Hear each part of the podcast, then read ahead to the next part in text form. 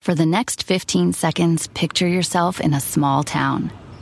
Historic buildings with galleries, restaurants, micro distilleries, forested ridgelines on the horizon, wide alpine meadows, evergreen forests threaded with trails, friendly locals eager to guide you. And if you're not quite ready to leave this fantasy, chances are you're our kind, and you should check out visitparkcity.com right away. Park City, Utah, for the mountain kind. The most exciting part of a vacation stay at a home rental? Easy. It's being greeted upon arrival with a rusted lockbox affixed to the underside of a stranger's condo. Yeah, you simply twist knobs, click gears, jiggle it, and then rip it off its moorings, and voila! Your prize is a key to a questionable home rental and maybe tetanus. When you just want to get your vacation started by actually getting into your room, it matters where you stay. At Hilton, we deliver your key right to your phone on the Hilton Honors app. Hilton for the stay.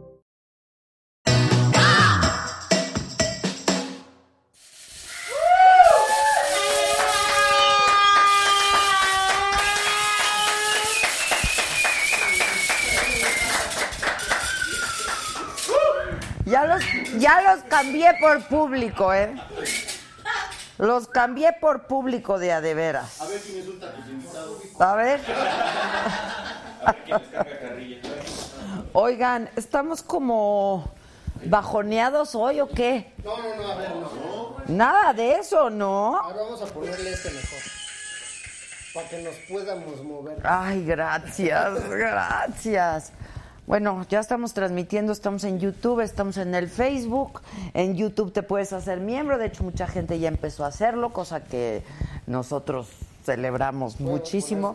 Pueden- Pueden adquirir, mira, la saga lo que viene siendo las camisetas. Saga Cheers. Saga Cheers, las Saga Cheers están en la-sagastore.com. Ahí, vende, ahí vendemos de todo, de todo. Le guste a quien le guste. De tocho, morocho, una salida con el lobito, todo. Chiquitito. Se vende hasta el chiquitito de Estefan. Nacita con el bichi. Ahora, el, que se hagan miembros no significa que dejen de participar en el superchat. Tampoco, ¿eh? Tampoco se me hagan rosca y píntense de... Ese es punto y aparte, son dos cosas diferentes. ¿No pueden poner el aire? Hombre, qué amables. Hombre, qué amables. Y entonces, este... Que felicidades por mi reality show. Es este, ¿no? Esto es más reality que nada de lo que he visto. Los Juegos del Hambre se viene llamando. Ya saben ustedes qué hacer con esa información, ¿no? Porque estos muchachos quieren comer tres veces. Esta gente que quiere comer tres veces. Esa maldita costumbre de comer tres veces al día, qué barbaridad. Este, mm, saludos de los polanchos. Saludos. Bueno, por donde quiera. Por donde quiera. Pero bueno, el caso es. ¿Quién me vino a dar el cargador? El Jeremy. Te dijeron señora chichona.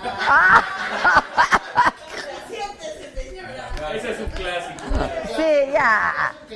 Ya, ya. Exacto, exacto, exacto. Este, que a falta de Chayo, Tianguis, ¿y tú quién eres? Che. Ay, Llégale.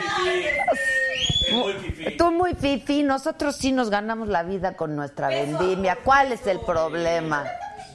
Peso a peso, beso a beso y peso a peso. ¿Cuál es tu pedo? A ver, para acabar pronto. Exacto, ¿qué haces aquí? Ponte a chambear. Vete a chambear. Sí, exacto. Una- nadie nos aceptó el challenge, ¿verdad? Todo el mundo habla, pero Todos hablan, pero a la mera hora nada. Mira, nos saludan desde Perú, nos saludan desde Holanda. Órale. Ay, qué ricos helados. Saludos al Perú. ¿Existen esos helados todavía? No. ¿A poco? Hasta los danes a 33 existen. ¿Te acuerdas? Claro. Los de su casco. Pues regresaron. Sí. En forma de tazos. 33 sabores. Es correcto, desde San Antonio, Texas. Ay, pero yo ya no voy a leer de la gente que ni se hace miembro, ni se hace miembro, ni se pinta de colores, francamente. Voy a ir con mi banda del Facebook. Desde Cabo San Lucas nos saludan, Mauricio Herrera nos, Herrada nos saluda, Susi Cedillo desde Monclova, desde Oregón, Leti Valerio Luján, eh, Ecoblock, hola, hermosísima de la hombre, que los mande a la... Ok. ¿Quiénes? A los que se quejan. Carlos PM, Ariadna Jiménez Ríos, este Gladys Jaramillo, muchas gracias, Coyotito Rivera, muchas gracias, Elisandro, ¿quién se echó un coyotito hoy? Nadie. Nadie. Nadie. Si nos vieran. Saludos desde San Diego, Iván Lara. Este, saludos desde Aguascalientes. Maca León, hoy me toca, es mi cumpleaños. Bien. Pues píntense de colorcitos y pónganse guapos y hagan esas cosas una bonitas. membresía. Sí, que te regalen una membresía de tu cumpleaños. Oigan, Larisa Solano dice, ya me hice miembro y no ha llegado mi sudadera. A ver, Li- Luz es la encargada. Sí, no, ¿qué tiene que Ah, no, pero la sudadera no te llega con la membresía, mana. ¿Qué pasó? No, no, no, a ver, a ver, a ver, a ver, a ver. la- Sí, sí, exacto. No, no, no, no, a ver, la- con la membresía te llegan otros beneficios. Contenido exclusivo. Exclusivo y de pronto... Resistiendo, y luego de pronto convivencias aquí entre nosotros, una cosa padre, ¿no? Una cosa padre. Y la sudadera, pues la tienes que pasar a adquirir. A- diles dónde, por favor. Al departamento de. Ponle, Josué. La-sagastore.com. Espérense que nos llegó, nos llegó un anaranjadito. Mi prim- Dice Guillermo Hernández Anciras desde Houston, Texas. O sea, son dolarucos. ¿Tiene departamento? Y, y dice, a lo mejor es vecino de Olga Sánchez Cordero, ¿no? A lo mejor ella está en el penthouse, él está en el de abajo, es pudiente. Dice Guillermo Hernández, mi primera aportación, el que quiera gastar en Netflix, que lo haga. Yo prefiero estar bien informado y entretenido al mismo tiempo con la saga, que es el mejor equipo.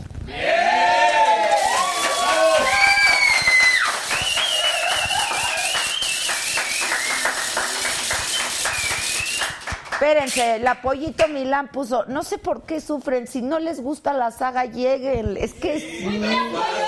Bien, pollo, bien, pollo. Tú, bien, pollo. Pepe Coronel se pintó de amarillito. Pollito Milán otra vez dice reportándome como siempre, saludos a la banda. No, no.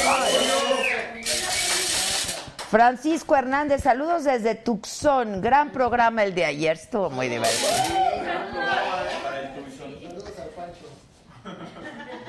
Dice Mario Cortés, Adelita, a mí no me sale el botón de ser miembro. Ya no puedo con esto, ya no puedo.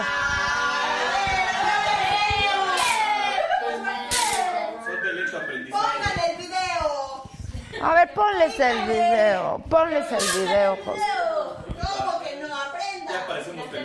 Para ser miembro exclusivo de la saga, ve a tu navegador favorito de internet y busca la página youtube.com. En la parte superior derecha da clic en Acceder. Ingresa a tu cuenta de Gmail y busca la saga. Dale clic en unirse por solo 49 pesos al mes. Para finalizar la compra, ingresa los datos de tu tarjeta de crédito o débito. Da clic en comprar y en segundos serás uno de nuestros exclusivos miembros. De inmediato podrás ver los beneficios que tendremos para ti. Oigan, está increíble. Dice el Víctor que ya parecemos telesecundaria. Es que ya, por favor, apréndansela. Por favor, ya, por favor. Ya la habíamos dado. ya. Lo, ya la habíamos dado.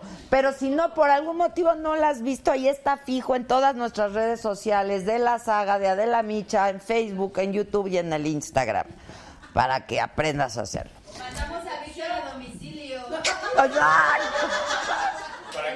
Hijo, ponme el Netflix. ¿Cómo se pone el Netflix?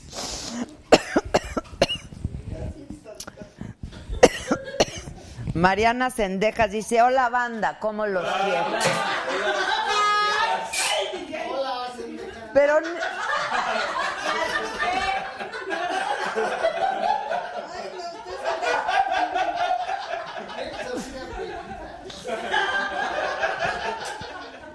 que mejor lleguen ustedes.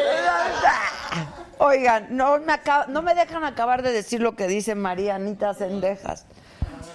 Hola banda, ¿cómo los quiero?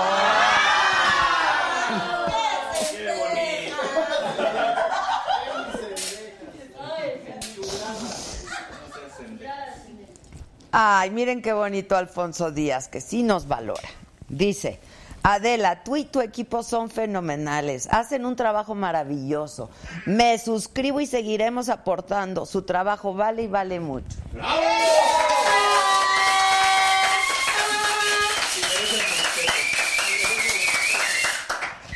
Muchas gracias, la verdad, Poncho. No, si nos empoderaste, Poncho, porque nos empoderó cañón, que luego nos quieren bajonear, pero no lo Pero el permitimos. chino. Pero verdad que no permitimos que nos bajoneen. La estamos rompiendo en las redes. Se hinchó el pecho ayer. em. Oigan, les cuento un chisme. Suscríbase. Sí, mejor lo cuento mañana. No, es que Maca está- fue a grabar hoy en la algo de la parodia, la nueva temporada de la parodia. Pero tuvieron junta ahí con los del piso de arriba.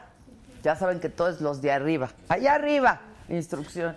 Y entonces que llegó con la gorrita de saga. Que no se rozan con los de abajo. Y Sofía González Agadicta llegando. Haters, lléguenle. Saludos de Aguascalientes. Bien. Nadie se está haciendo miembro. Creo que lo de la, de la secundaria no está funcionando. No, no funciona. El mejor contenido de este horario, dice Felipe Cid. No, a ver, a ver, a ver, a ver, ya la cagaste. Felipe. Quería ser buen pedo. Exacto, Felipe. Es el mejor contenido de todos los horarios. ¿Qué otro hay? ¿Qué otro hay? No, Felipito. Póngase Vargas. Dice Maru Ramírez, ahora que vengas a San José en abril, ¿estás invitada a conocer las instalaciones de Google o YouTube? ¡Vámonos! ¡Vámonos! Vámonos. Yo voy, Maru. Quiero ir a conocer. Todo lo que ustedes me dicen, yo hago. Si ustedes me dicen cobra, yo cobro. Tenemos un nuevo miembro, muchachos.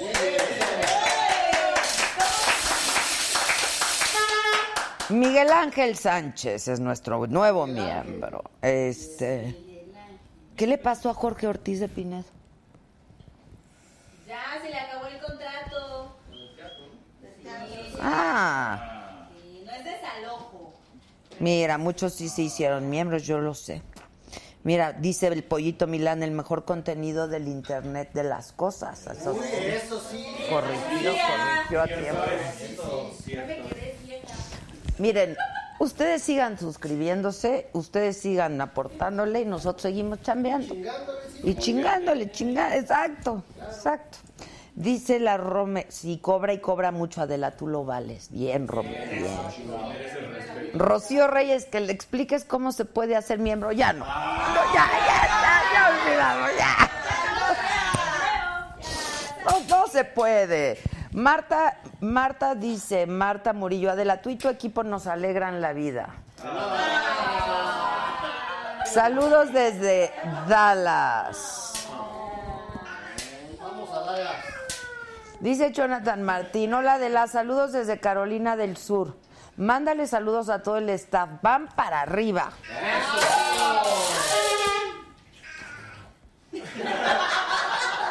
Y dice, mándale saludos a mi prima Zaida que también te ve allá en México. Bien. Rocío González, la cagaste. Ah, vean qué bonito mensaje mandó Rocío González. ¿Quieren oír? Es el mejor programa de la La cagaste Televisa. Bien, la cagaste. Qué padre. Si se suscribo, ¿es posible verte en Aguascalientes? Sí, claro. Porque no me esperaré a mi gober. Sí, Sebastián, no te esperes. Ese gobernador no me contesta ni la llamada, pues. Ese gobernador de Aguascalientes que como hemos estado insistiendo que queremos ir al... Ya va a ser. Ya va a ser el carnaval, ya va a ser la... Ya. Vamos a proponer al Víctor en un carro alegórico. Y vamos a ir corto, corto, largo, corto, corto, largo. Un carro alegórico de saga, ¿por qué no hacemos? Sí, ¿por qué no? ¿No? Sí, lo podemos hacerlo. Exacto. Y, Papel, que le Con el papel maché que le llaman. papel, que le Si qui- siquiera hasta el engrudo le hacemos. este. No, va a ser el rey del carnaval, el lobo.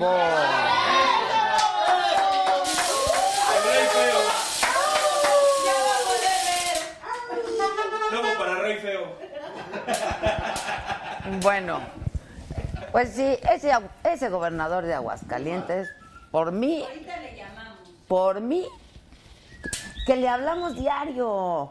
Desde el año pasado estoy insiste y insiste, pues necesitamos apoyo, pues, logística, apoyo, pues aquí somos 20 que quieren comer tres veces al día. Y caliente. Y aparte, un refrigerio no les...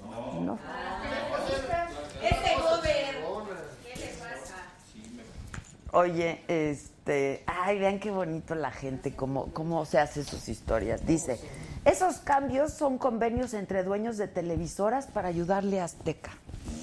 Ah, sí, es cierto, ¿eh? Que vayamos al carnaval de Veracruz.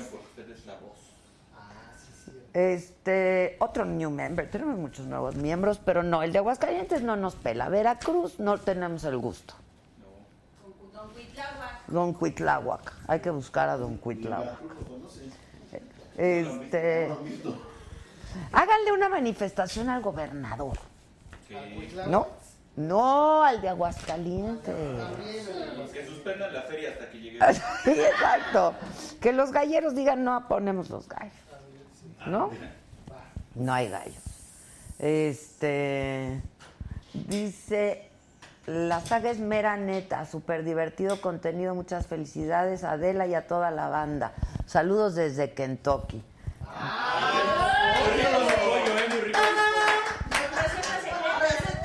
Dice, eso ¿De dice, cuál sucursal? De la de Polanco. eso dice David Delgado, pero no se pinta ni de color ni se hace miembro. Debemos invitar al programa y no se pinta de colores. No, mira, Claude, Claude Cerrot, tu gobernador, ni me pela, le caigo, pero súper mal. ¿Qué puedo hacer? ¿Eh? Al de Aguascalientes. No, Cuitláhuac ni nos conocemos, no sean así. Lo habremos entrevistado alguna vez por la campaña y así, pero no. Bueno, hoy el presidente Andrés Manuel López Obrador estuvo en Iguala y dijo que su gobierno va a dar protección y consideraciones legales a quien decida colaborar para esclarecer el caso Ayotzinapa. Dijo, tenemos que saber la verdad, tenemos que saber dónde están. Ahora, ya saben todo este asunto de las estancias, ¿no? Infantiles, de los recursos destinados a las estancias infantiles. Bueno, y López Obrador se armó porque hay quien no está de acuerdo que se haya reducido el recurso para las estancias familiares, sobre todo por las madres trabajadoras que donde digo, uno porque ya casi casi va a ser abuela, pero ¿dónde dejamos a los niños, no? Y entonces el presidente dijo que encontraron informes adulterados y dijo que ahora los apoyos van a ser entregados directamente a los padres de familia. Cada dos meses van a recibir 1.600 pesos. A ver, a mí no me parece mala la idea, ¿eh? Bueno, no me parece mala, les explico por La qué. tentación de unas chelas está, pero. Ese es el problema. Ese es, es- ese es el problema. Porque no dudo que haya chanchullos en guarderías y en estancias y cosas y que hayan tenido informes adulterados, seguramente. Pero si se les va a dar el recurso y las amas de casa pueden contratar a alguien que las ayude, un apoyo o una estancia privada, bueno, pues está bien. Y ahí sí no hay chanchullos. El problema es la tentación de las chelas en la esquina. Yo lo haría, simplemente. No, tú no lo harías nunca. Pues la verdad no. Yo soy madre. Rafael R, que cómo se hace miembro. Ah, Rafa.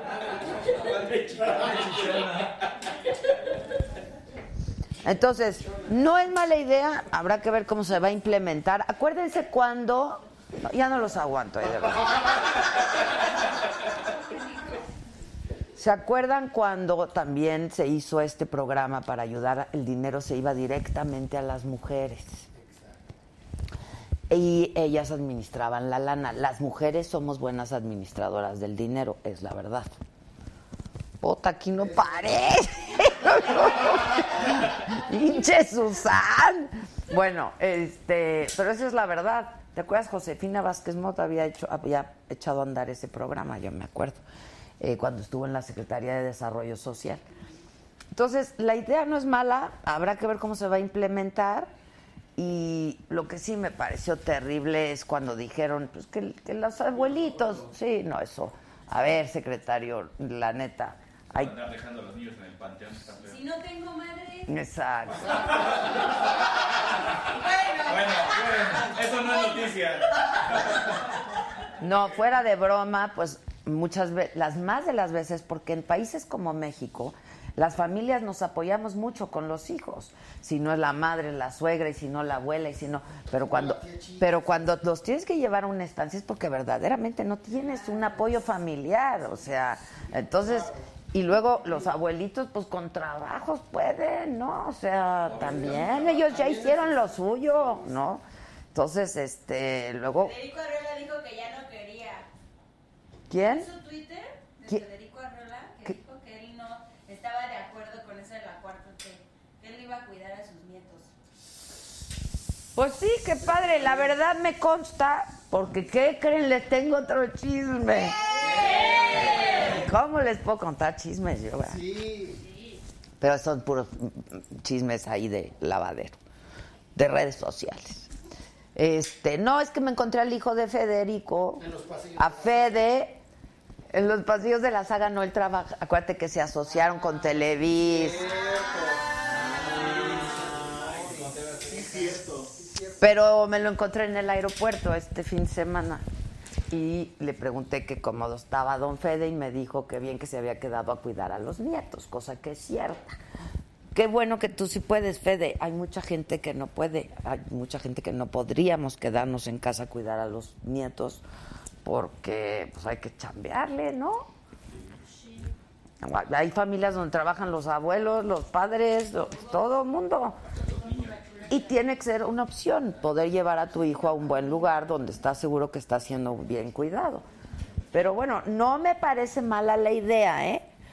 Nada más hay que ver cómo se implementa, uno. Y dos, lo que sí no tuvo, ahora sí que nombre, fue eso de los abuelitos.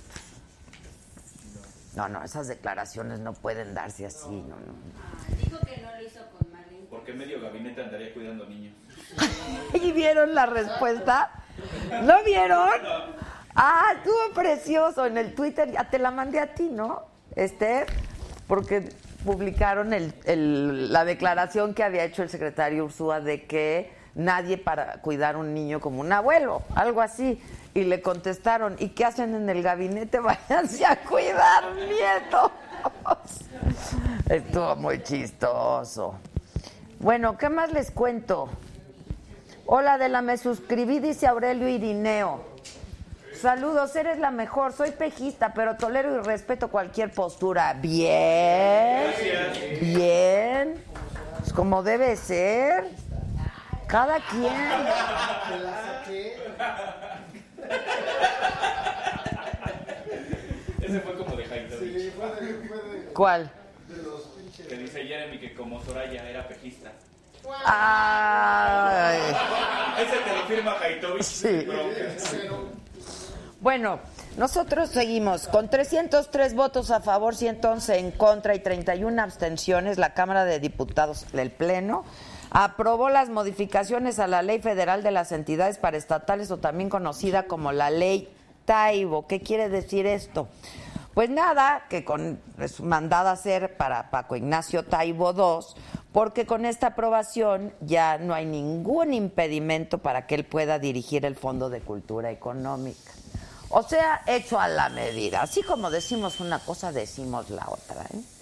Luego, un juez federal frenó por ahora la extradición de Jorge Torres, exgobernador interino de Coahuila. Él está señalado por una corte de Texas por fraude bancario y lavado de dinero. Les, ¿Se acuerdan que les conté que Marcelo Ebrard, nuestro canciller, flamante canciller, estaba en Uruguay? Bueno. Pues él dijo, te dije que le habláramos, otro que no nos toma la llamada. Es que nomás dice que, nomás dice que no. Sí, nomás dice que no, que no. Bueno, él sigue abogando por adoptar un mecanismo que facilite y de manera inmediata el diálogo en Venezuela con el objetivo de lograr comunicación entre el gobierno de Maduro y la oposición para solucionar la crisis por la que atraviesa Venezuela, que es una, es una crisis ya de veras humanitaria. Un grupo de ocho personas ingresó a las instalaciones deportivas de la América, en Cuapa. ¿Y qué se robaron? ¿Un título? ¿Ladrón que le roba ladrón?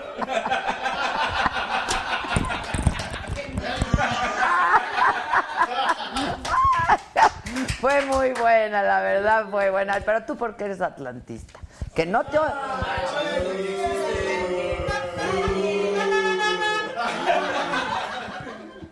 O que no te oiga el piojo, ¿eh? Diciendo esas cosas. Que pase el piojo. Que pase el piojo. No, se robaron merca, o sea, ropa deportiva.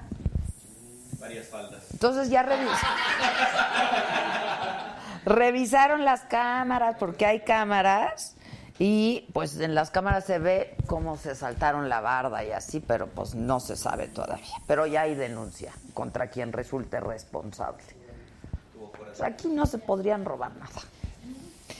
Bueno, te recuerdo también que todo, toda esta información y la que se vaya acumulando en las próximas horas, pero todo lo que ha ido surgiendo en el día, lo puedes encontrar en nuestra plataforma, donde permanente y constantemente estamos subiendo contenidos eh, de todos los temas, de todos los temas de tu interés y de todos los intereses. Hay para todos los gustos.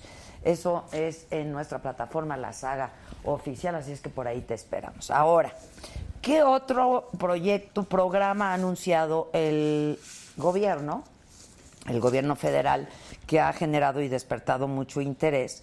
Pues es el de los descuentos estos en el, pues tú sabes, el Víctor, del Infonavit Sí nos viene interesando.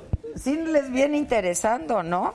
Bueno, y como todos ustedes manifestaron mucho interés y mucha inquietud de ver de en qué consistía y quiénes eran eh, candidatos para recibir este beneficio, y está con nosotros Carlos Martínez, el director del Infonavit.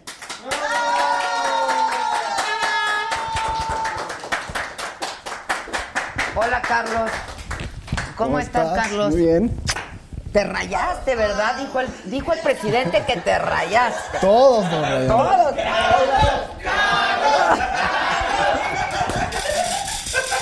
¿Cómo son? Bola de chayotero, sí, sí, Exacto. sí, sí, sí. Lo bueno es que recortamos todo el gasto en publicidad. Pues muy mal. Muy mal, porque aquí neces- él hacía unas cápsulas padrísimas para el Infonavit. Padrísimas. Uh, pues hay que verlas. El Víctor. Pues están, también padres. Oye, Mejor, mejor que Roma. Mejor que Roma. que Roma. Qué bárbaro. así. Y en la colonia Roma también.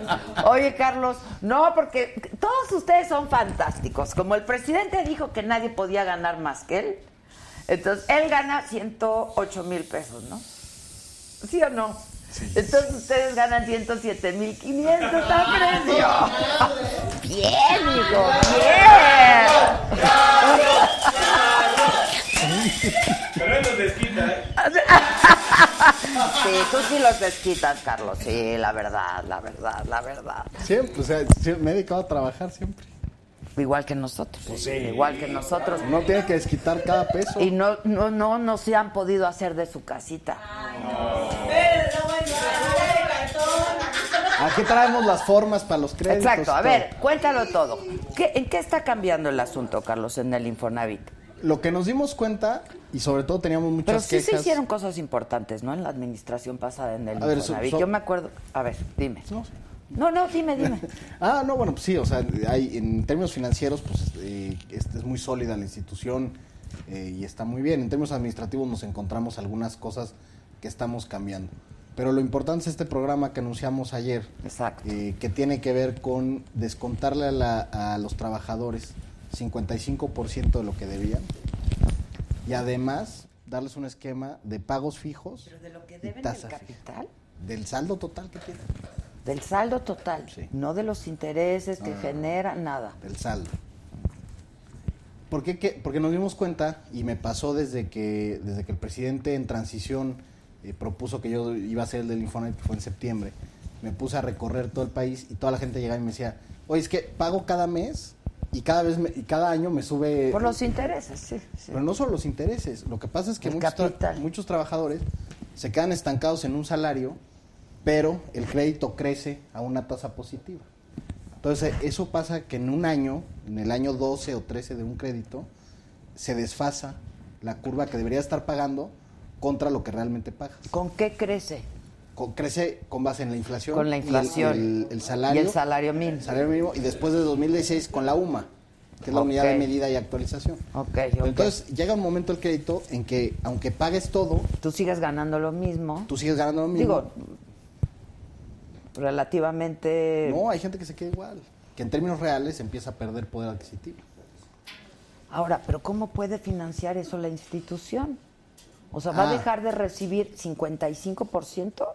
Ahorita te cuento todo eso. A ver. Pero el punto es que identificamos primero a esos trabajadores y nos dimos cuenta que efectivamente eh, pues les crecía el saldo y eran trabajadores cumplidos. Entonces este programa aplica a 194 mil trabajadores, Ok. que son trabajadores que llevan al menos 15 años pagando su crédito. Y que han sido buena paga y que han, Han- demostrado... Ok. Han pagado siempre. Los dos últimos años no han tenido ningún tipo de reestructura, ningún tipo de nada. O sea, son buenos pagadores. Ok. eh, ganan menos de cuatro salarios mínimos. Ok. Tienen más de 40 años. Y su saldo hoy es 1.5 veces mayor que lo que pidieron prestado. Hace cuando pidieron Cuando el préstamo. pidieron el o sea, hace más de 15 años. Exacto. Entonces imagínate eh, la situación que enfrentan estos trabajadores y lo que dijimos es, bueno, vamos a empezar con ellos. A lo largo del sexenio queremos llegar a 745 mil trabajadores. En esta primera etapa, que es ¿Cuántos para son? este año, son 194. 194 este año. 194 mil. Ok. ¿Ustedes los identifican? ¿Ellos aplican? ¿Cómo está la cosa que están convocando? Ahorita lo que estamos convocando, nosotros ya tenemos un universo eh, previamente identificado, pero es importante que todos los trabajadores se metan a, a nuestro portal info- www.infonavit.org.mx y ahí hay un, hay un vínculo donde se meten, ponen su número de seguridad social o su número de crédito y el sistema les dice sí o no, así de sencillo. Y si sí, dan sus datos de contacto y a partir del primero de marzo... ¿Pero va a ser aleatorio? No, no, O sea, vas a cumplir con estos requisitos, Exacto. pero evidentemente hay muchísimos más de esta primera etapa que cumplirían con el requisito. No, eh, aplicarían todos los que cumplen con este requisito. Ok. Y nosotros estimamos que son 194 mil. En esta primera En etapa. esta primera Ah, ok, ok, ok. Entonces van a ser prácticamente todos. Exacto. Entonces, a- muchas, muchos trabajadores lo que ha pasado es que se han cambiado de trabajo o eh, no habitan el domicilio, aunque sean los titulares del crédito, a lo mejor vive ahí un familiar, etcétera, y no han actualizado sus datos personales. Entonces, lo que queremos ahorita en esta etapa, entre ayer que se anunció el programa y el primero de marzo, es que la gente nos deje sus datos personales, sus datos de contacto actualizados, etcétera. Y a partir del primero de marzo, lo que va a pasar es que les va a llegar un aviso ya mostrándoles cómo quedaría eh, toda la reestructura de su crédito, este, este tema del pago fijo, ¿no? Y entonces tienen que aceptar y pueden aceptar de cualquier manera, ya sea por teléfono, eh, en internet, etcétera. Y es muy, muy sencillo para los trabajadores, no van a tener que pasar ningún trámite eh, burocrático ni nada por el estilo, solo tienen que acercarse con nosotros y mostrar su voluntad de que quieren tener eh, un- Ese unas mejores con- condiciones de Ah, crédito. bueno, que, que claro, todos van a quererlo. ¿Tienen que demostrar alguna cosa o Nada. O sea, Nada. con su número de crédito, su número de seguridad social, eh, con eso se puede. No tienen que juntar intermediarios. En el Infonavit hay mucho coyote de repente que yo te tramito. Son gratis Los los, trámites. Sí, No, sí, sí, sí. Te digo que hacíamos cosas bien divertidas. recogimos para acá. Es muy buena adquisición. ¿Cómo? De ahí no lo traje. Es tu pérdida. Es Exacto. tu pérdida. Me descapitalizaron. Exacto. Y entonces, eh, con eso ya eh, la gente puede saber si sí o si no. A partir del 1 de marzo, eh, ya nada más es cosa de aceptar, no tienen que llevar ningún papel, demostrar nada, ni nada. Es, es una ayuda que creo que es muy importante para los trabajadores. Y lo que preguntabas de los costos, en términos netos, Esto ayuda a quienes menos tienen, ¿no? a quienes menos tienen, ganan menos de cuatro salarios mínimos, llevan 15 años pagando y son buenos pagadores. Ok, ok. ¿Cómo se va a financiar? Bueno, lo que pasa es que el instituto ha tenido una política donde cuando ve estas, eh, estas discrepancias entre lo que deberían de pagar y lo que realmente pagan, lo que te platicaba, que te das cuenta que ya siempre va a crecer el saldo, aunque pagues todo lo que te queda de vida del crédito, en ese momento el Infonavit reserva y hace un gasto en reservas eh, y, lo, y lo tiene ahí en, en la parte que contablemente sería eh, un activo, un pasivo. Entonces lo que pasa es aplicarlo al saldo y cuando tú ves el, en términos netos la institución queda igual porque ya lo tenía reportado como gasto. Lo único que estamos haciendo es regresarlo al saldo de los trabajadores. ¿Por qué lo tenía reportado como gasto? Porque ya lo había descontado de su capital y lo había reservado. Lo había ido Ah. reservando con el tiempo.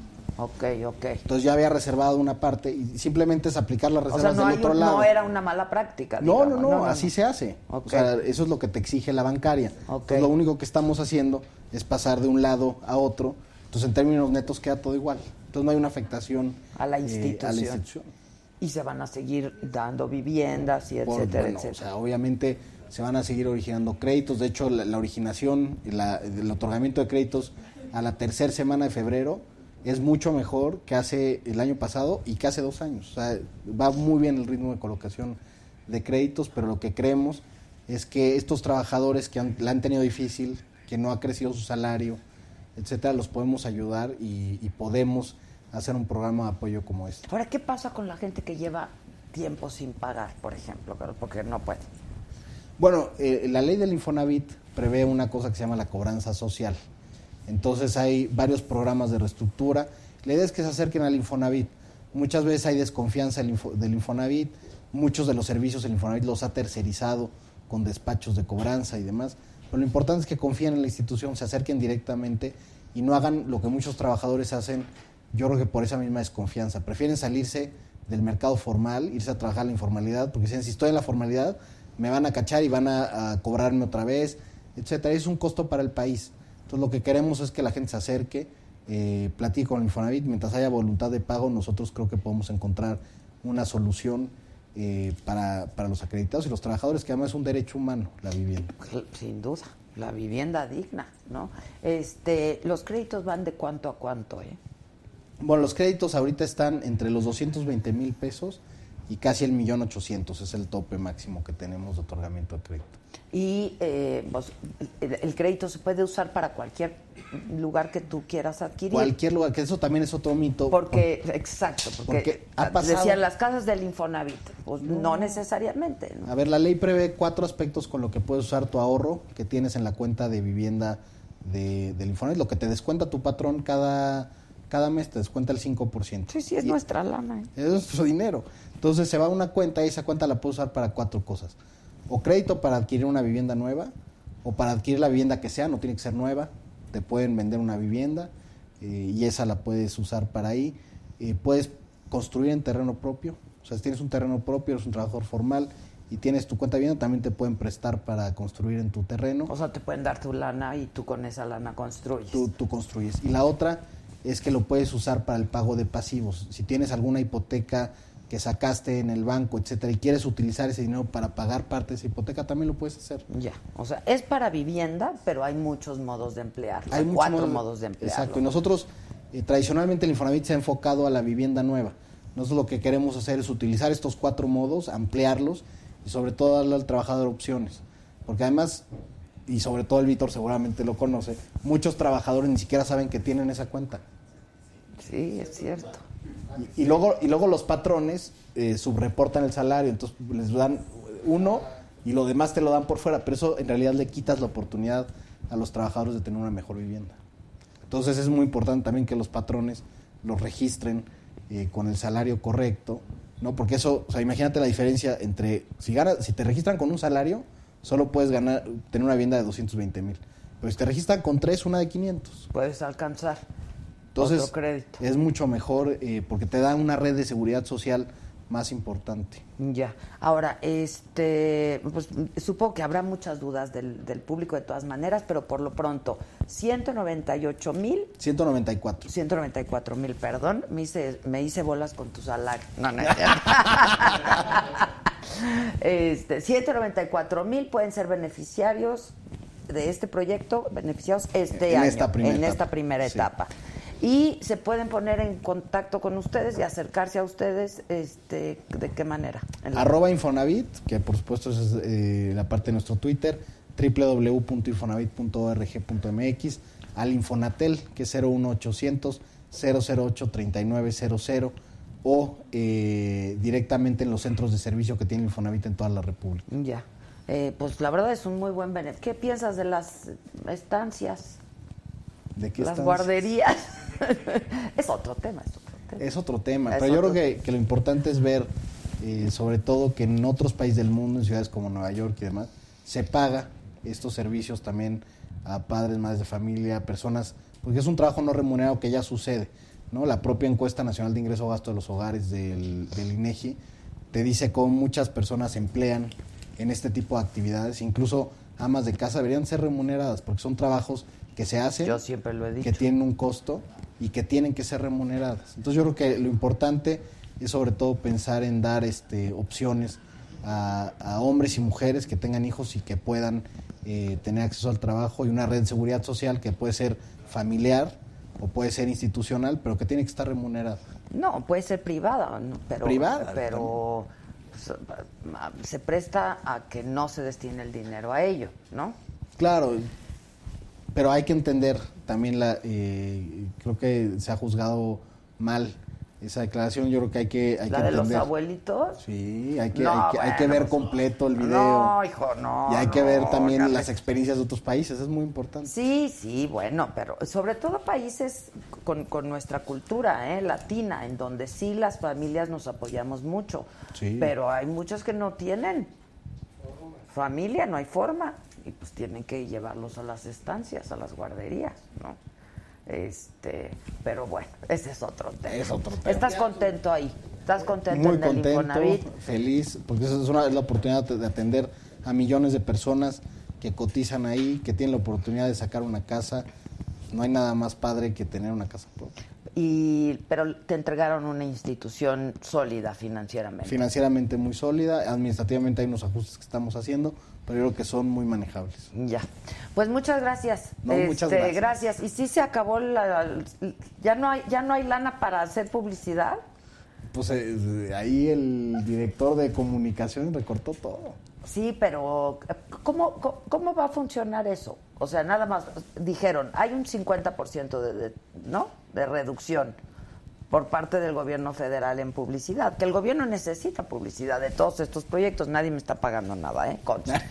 este, pero necesita publicidad de todos estos proyectos, ¿no es así?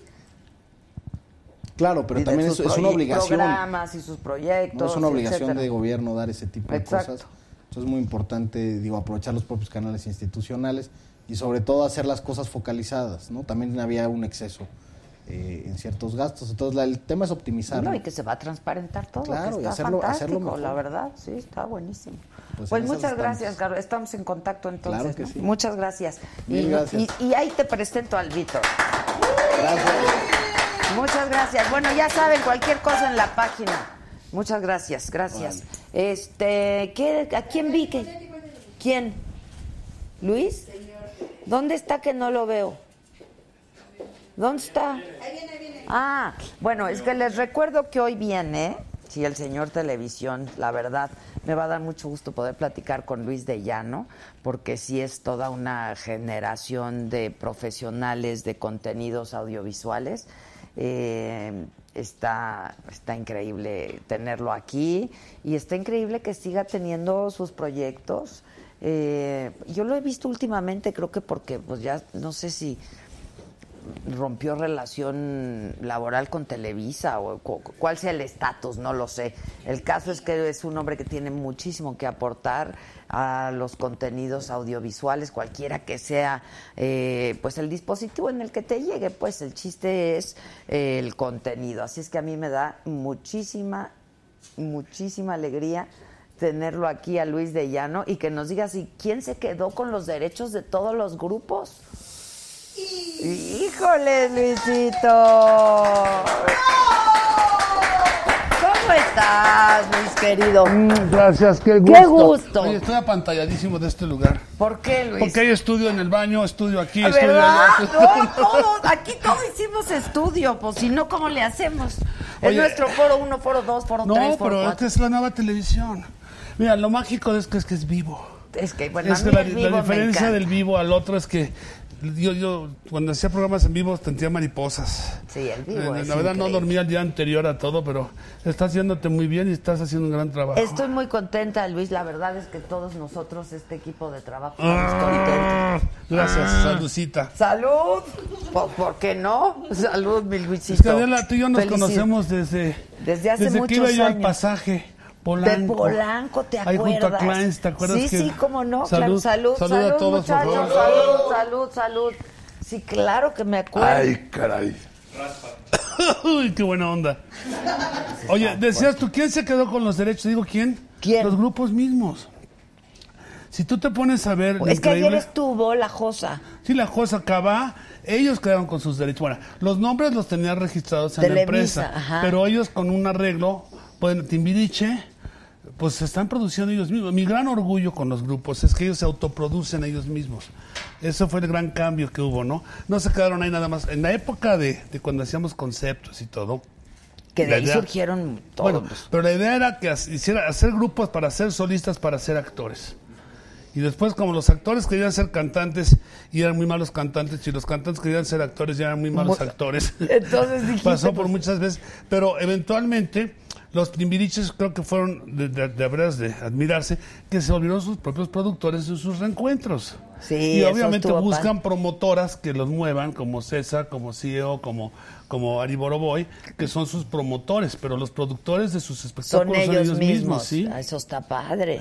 Y eso hace un cambio muy importante. Pero sí nos dijo, por ejemplo, la Josa que en un principio. Mira, a ver, ¿lo tenemos? A ver, para que yo no cometa un error. ¿Sabes que, sabes que una, una anécdota que este, nos jugamos cuando regresó Cava, este, pues el, el- el- el nombre lo tenía Televisa. Y sí, qué raro. Y este y, y nos ¿Quién hizo Cava? Nosotros. Nosotros en un garage. Y entonces cuando llegamos con Luis de Llano nos dijo Que "Oye, mañana viene, ¿verdad? Mañana viene Que lo amamos sin control, ¿eh? Lo amamos sin control, aunque nos quitó el nombre. O sea, se quedó el nombre. Pues, pues nueva generación, o sea, y al final fue Televisa. O sea, agarró y Sí, dijo, ¿cómo Televisa. se llaman? Este, no, pues Cava. Ay, no, no me gusta. Pues sí, nos vamos a llamar Cava. Bueno, ¿ya tiene registrado el nombre? No. A ver, Mónica, registra el nombre. Pues lo registró el nombre de Televisa. Y entonces, este, punto y aparte que después de muchos, este... sí, sí. Este, después de, de- de muchas eh, 60-40 y así, después de que se terminó Cava, la primera etapa, cuando volvimos, pues decíamos, hijo, pues es que el nombre es de Televisa, está registrado el nombre de Televisa, por eso ahorita Jeans no es Jeans, es JNS, y Claro, por eso claro. las flans no eran flans, sino fruns, no, no sé, una cosa así. Entonces, sí, fruns. Entonces, eh, Federica jugó un partido de Vagamon con, con Alejandro Benítez. Y se lo ganó. le ganó a Alejandro, pero le dijo, ya, quédenselo, güey, ya. Sí, ya, quédenselo. No jueguen Vagamon con Benítez, es, es un vago para el Vagamon. Es un No, vago. Pues sí, para que, ya para que lo querían. Ahora, te voy a- lo- te voy a a ver, dar la versión mentirosa, diferente, porque y- nosotros en los años 80 fue un boom, pues empezamos a hacer grupos, surgió Timbiriche, surgió- pero en los 90 hicimos una empresa que se llamaba Nueva Generación. Que es la que no, dices. Nueva, perdón, perdón, estoy equivocado, Conceptos. Ah. En los 80 era Nueva Generación la empresa que manejaba eh, a través de Víctor Hugo Farril, a través de todos los grupos que salían de, de nosotros. Ok. Y entonces era nueva generación, por eso se registraban. Yo no lo registraba, porque yo nunca fui dueño de ningún grupo. Yo tenía esta empresa de conceptos donde salieron también muchísimos artistas. Y un día llegó el señor Azcarra, que en paz descanse, y me dijo, te voy a comprar la empresa. Y dije, ¿por qué? Te- tú produce y yo vendo. Entonces yo me dediqué a ser productor de los grupos, entonces hacíamos showcases, hacíamos eventos, hacíamos todo. Y teníamos un lugar ahí en San Ángel, por Tizapán, Ok. que era una fábrica rara que la volvimos escenario, la volvimos camerinos, la volvimos clases de canto, de baile. Y te podré platicar que muchas famosas estrellas empezaron ahí de pues aprendieron en el coro. Hacíamos los coros navideños, ¿te acuerdas? Aquellos que eran 150 cantando canciones navideñas en las comidas de publicistas. Ajá, ajá, Y hacíamos eventos, pues no eran eventos privados, eran eventos para, Para los clientes y esas y para- cosas. ajá. Y ahí probábamos. Y Cabá de todos los grupos, era el grupo que nunca se separaron, nunca se pelearon, que ensayaban como nadie, que le metían todas las ganas del mundo. Y el papá de, de- de Claudia Magún, bueno, Claudia Magún, la mamá de, de la pelirroja de oro, como la Ajá, llamo yo. ajá. ¿Cómo? Daniela. Daniela, Daniela Magún, me dijo, oye Luis, tengo un grupito que ensaya en el garage de mi casa, que vivían enfrente de casa de mi papá, ahí en la calle de Spencer. Pues tráelos. Y llegaron y los dije, oye, estos chavos le, le echan unas ganas, pero aparte de cantar y de todo, tenían una fuerza espiritual tan padre, tan unidos, tan, tan, tan, tan forjados en una cosa, que nunca dejaron de trabajar, nunca dejaron, de- nunca se separaron, O sea, nunca se tenían pelearon. claro que lo que les gustaba era hacer música. Hacer música y hacer eso, y aparte pasaron por muchos cambios, porque eran, eran ellas los, los primeros, digamos, este, influencers. Ah, ok. Que hubo en esa- que- ahora que hay todo el nuevo lenguaje que tenemos de influencers y de, y de Blogueros, blogueros y sí. de- ya sabes. Ajá. Ellos fueron influencers porque de repente además salieron con falda a ellos. Dije, ¿y qué es esto? Y, y Claudia me dijo, pues es la moda ahora. Entonces, y no pasó nada, absolutamente. Aparte de ahí salió mucho talento porque yo usaba artistas para hacer novelas. O sea, yo hacía un grupo y lo sacaba después y así alcanzaba una estrella. Sí, Capetillo, sí, Mariana, sí, sí, sí. Eric Rubín, y luego este, Andrea Legarreta. Y, y hacía novela que hacía yo, agarraba a un artista de esos y lo ponía como actor.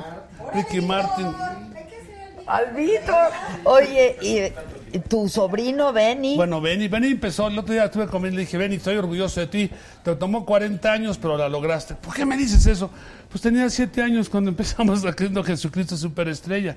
O sea, todos los es súper artistas... talentoso. Pero es que mira, todos esos artistas eran los, los, los hijos de los artistas. Hijos, los qué groupies de los foros. Vivían, convivían con nosotros, estaban metidos ahí todo el tiempo. Y pues obviamente se destapó esto y se volvió. Y nunca imaginamos que el retro y todos esos artistas de los 80s y de los 90s que eran Se artistas desechables, ahora son los que llenan los auditorios y los eventos grandes, ¿no? Sí, qué, qué orgullo, ¿no? increíble, debes de estar. Pero es que además tú hiciste pues cualquier cantidad Mira, de contenido. Pero contenido sí, pero eso que tú, tú hiciste a fulano, no, yo no lo hice, ya estaba hecho. Yo fui parte de un equipo de producción creativa que los desarrolló, pero tenía una coreógrafa sensacional, tenía una gente de vestuario maravillosa, tenía quienes montaban las canciones, arreglistas y productores musicales que hicieron cosas increíbles, todos los discos que hicieron. Yo todavía tengo en mi oficina los discos de oro, De así que todos. de todos los grupos que existen. Ya no hay disqueras, entonces ya no hay Sí, ya no. Pero, Ahora- pero, pero, a ver, sí, yo entiendo a lo que te refieres. Es, no, no es que tú hayas hecho a alguien, pero eh, pues se necesita visión también. Pues mira, es- no te puedo decir el secreto porque entonces ya me eché de cabeza. Sí, Ah. no, no, ni- no, no estamos interesados, No, no, pero, no, yo pero creo hay que, que- tener visión pero mira, y hay era que una- tener era- era un momento- sensibilidad. Era un momento de auge en la televisión, en la música. Sí, sí, Entonces había programas musicales en la mañana, mediodía, en la tarde, en la noche. Ahora nada más hay programas, formatos extranjeros, que pocas veces ves artistas cantando en programas que no sean los programas de la voz o de las academias o todos esos que existen. Y lo que pasa es que ya las disqueras ya no, ya no utilizan la rocola de Televisa para hacer su promoción. Sí, claro. Y eso ha cambiado todo el sistema. Absolutamente. Pues antes sí había Bueno, en Eco. Ah, Yo me acuerdo que era media hora de noticias, media de entretenimiento, media de noticias, media de entretenimiento. Y luego Raúl Velasco, y luego los programas Bueno, de la Raúl Velasco mañana. lo criticaban horrible y era, era un genio. Raúl Velasco realmente era el, el trampolín de todo artista sudamericano, español que venía a México, porque tenía una fórmula que no fallaba. Primero era cada fin de semana y la familia entera se sentaba a ver. Sí, sí, sí. Segundo, era. llegaba artista a México, se quedaban un mes, mes y medio en México a vivir. Y hacían su gira por toda la República y hacían el patio. Y Sí, hacían claro, todos esos claro. lugares. Y cada fin de semana tenías a Enri- Julio Iglesias. Y luego fue Enrique Iglesias. Y luego tenías a eso. Entonces, todos ellos pasaron por ese, por ese fenómeno del trampolín que los lanzaba. Entonces, por mucha crítica que había, o que la producción era en vivo, la cosa, sí tenía que ser en playback, perdón que lo diga, porque no había tiempo de hacer un soundcheck. Ahora tú vas al auditorio o vas al foro sol, ¿tú sabes los soundchecks cuánto Sí, duran de cada grupo? está cañón. Porque son, sobre todo los grupos ingleses, que son delicadísimos, que si no suena.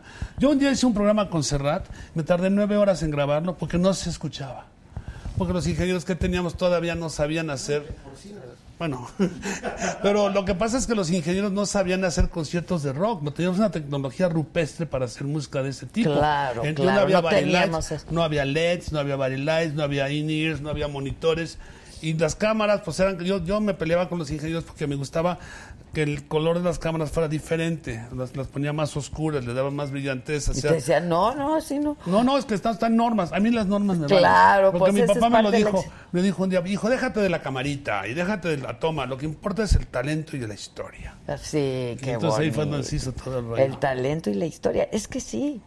Y lo padre es poder jugar con la imagen y Bueno, etcétera, esa era una telenovela musical. Yo que odiaba las telenovelas porque yo tuve que pasar por, pues, obviamente, por un derecho de piso bastante eh, Muy alto. fuerte porque yo era operador de videotape en San Antonio y en Houston y tenía que cargar las cintas de dos pulgadas. Algunos de ustedes vio alguna vez una cinta de videotape. claro. Entonces yo tenía que espotear la cinta con una mano y meter el dedo en una cosa química de nafta para limpiar la cabeza de la otra máquina y me volví un, de veras, un genio. La podía espotear, poner en Q, no sé cuánto, y con el y pues, pesaban las Pesaban, cintas. sí, yo me acuerdo, ve Pero- por la videoteca. por- Eso de que le rascabas videotape, corre. Sí. Y había una señora, y una, una muy simpática, una bata, que ese novio les ponía bata así. Corre videotape y luego el chroma key. Ahora tienes aquí unos green screens en tus foros y cosas. Eran tres horas para ajustar Sí, una cosa porque sí, te no, pudrías muy todo por aquí. Pero eso es- tú es- puedes contar la historia de la televisión mejor que yo.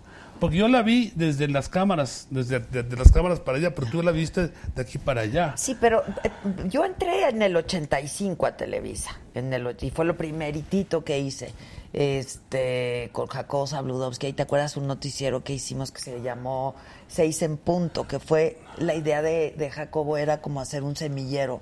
De- eh, de- de para, tener nuevas generaciones Pero de ustedes hacían algo ¿no? que ahora ya no hacen. Ustedes comentaban la noticia. ¿Cómo no? Y- Ahora nada más es el teleprompter. O sea, el teleprompter se nota que está el teleprompter porque estás leyendo 80 noticias en un minuto y ni sabes de lo que estás hablando. Antes no había teleprompter, o sea, no, te había aprendías. apuntador y el apuntador era uno que tenía un puro. Pero y no usaba, sí, exacto, y no, no- le entendías, pero no, en noticias no usábamos apuntador.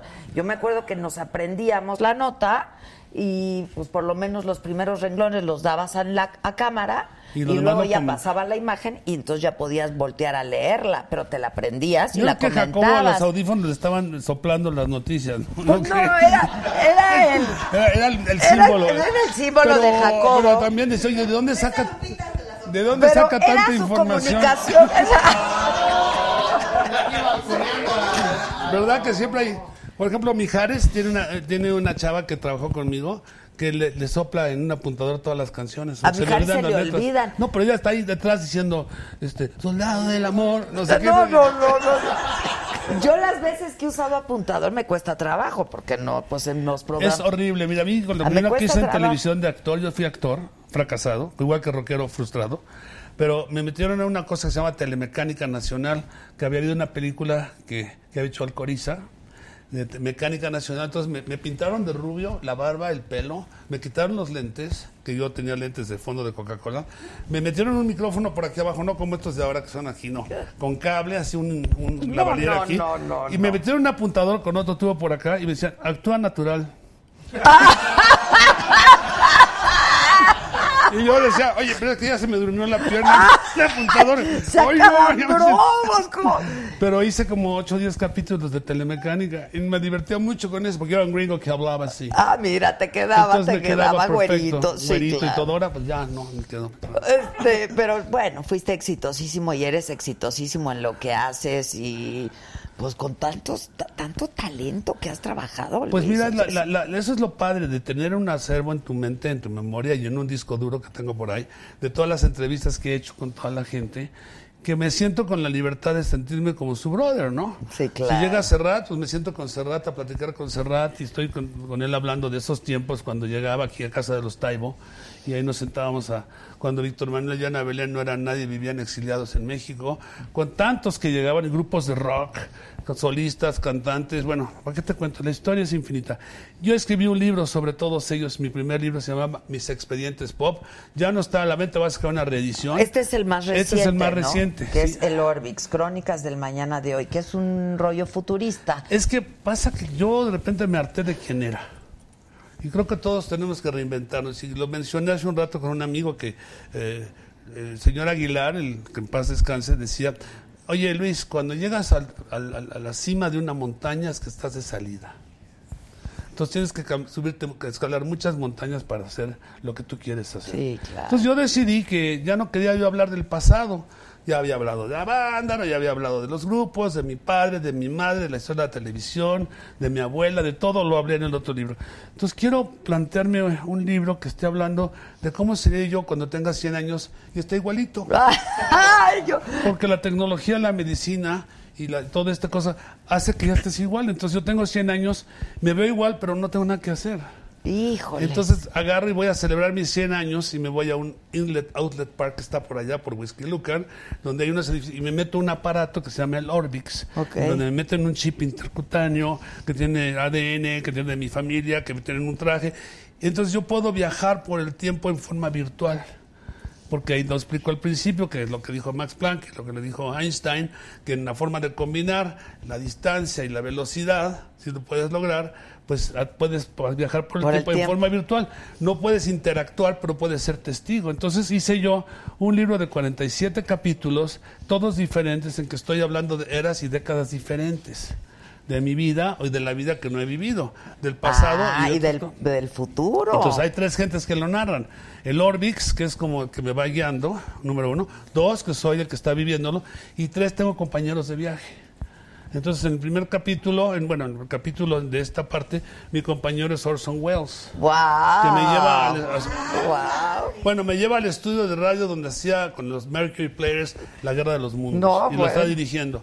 O después me encuentro en, la- en México, en la modernidad de México, y luego en la guerra. Me encuentro a mi padre caminando por el Parque Lincoln, caminando hacia, hacia donde va con su peña, con sus amigos que estaban ahí. en qué en- entonces veo toda esa vida que la veo. No, lo- no puedo hablar con él, pero lo veo.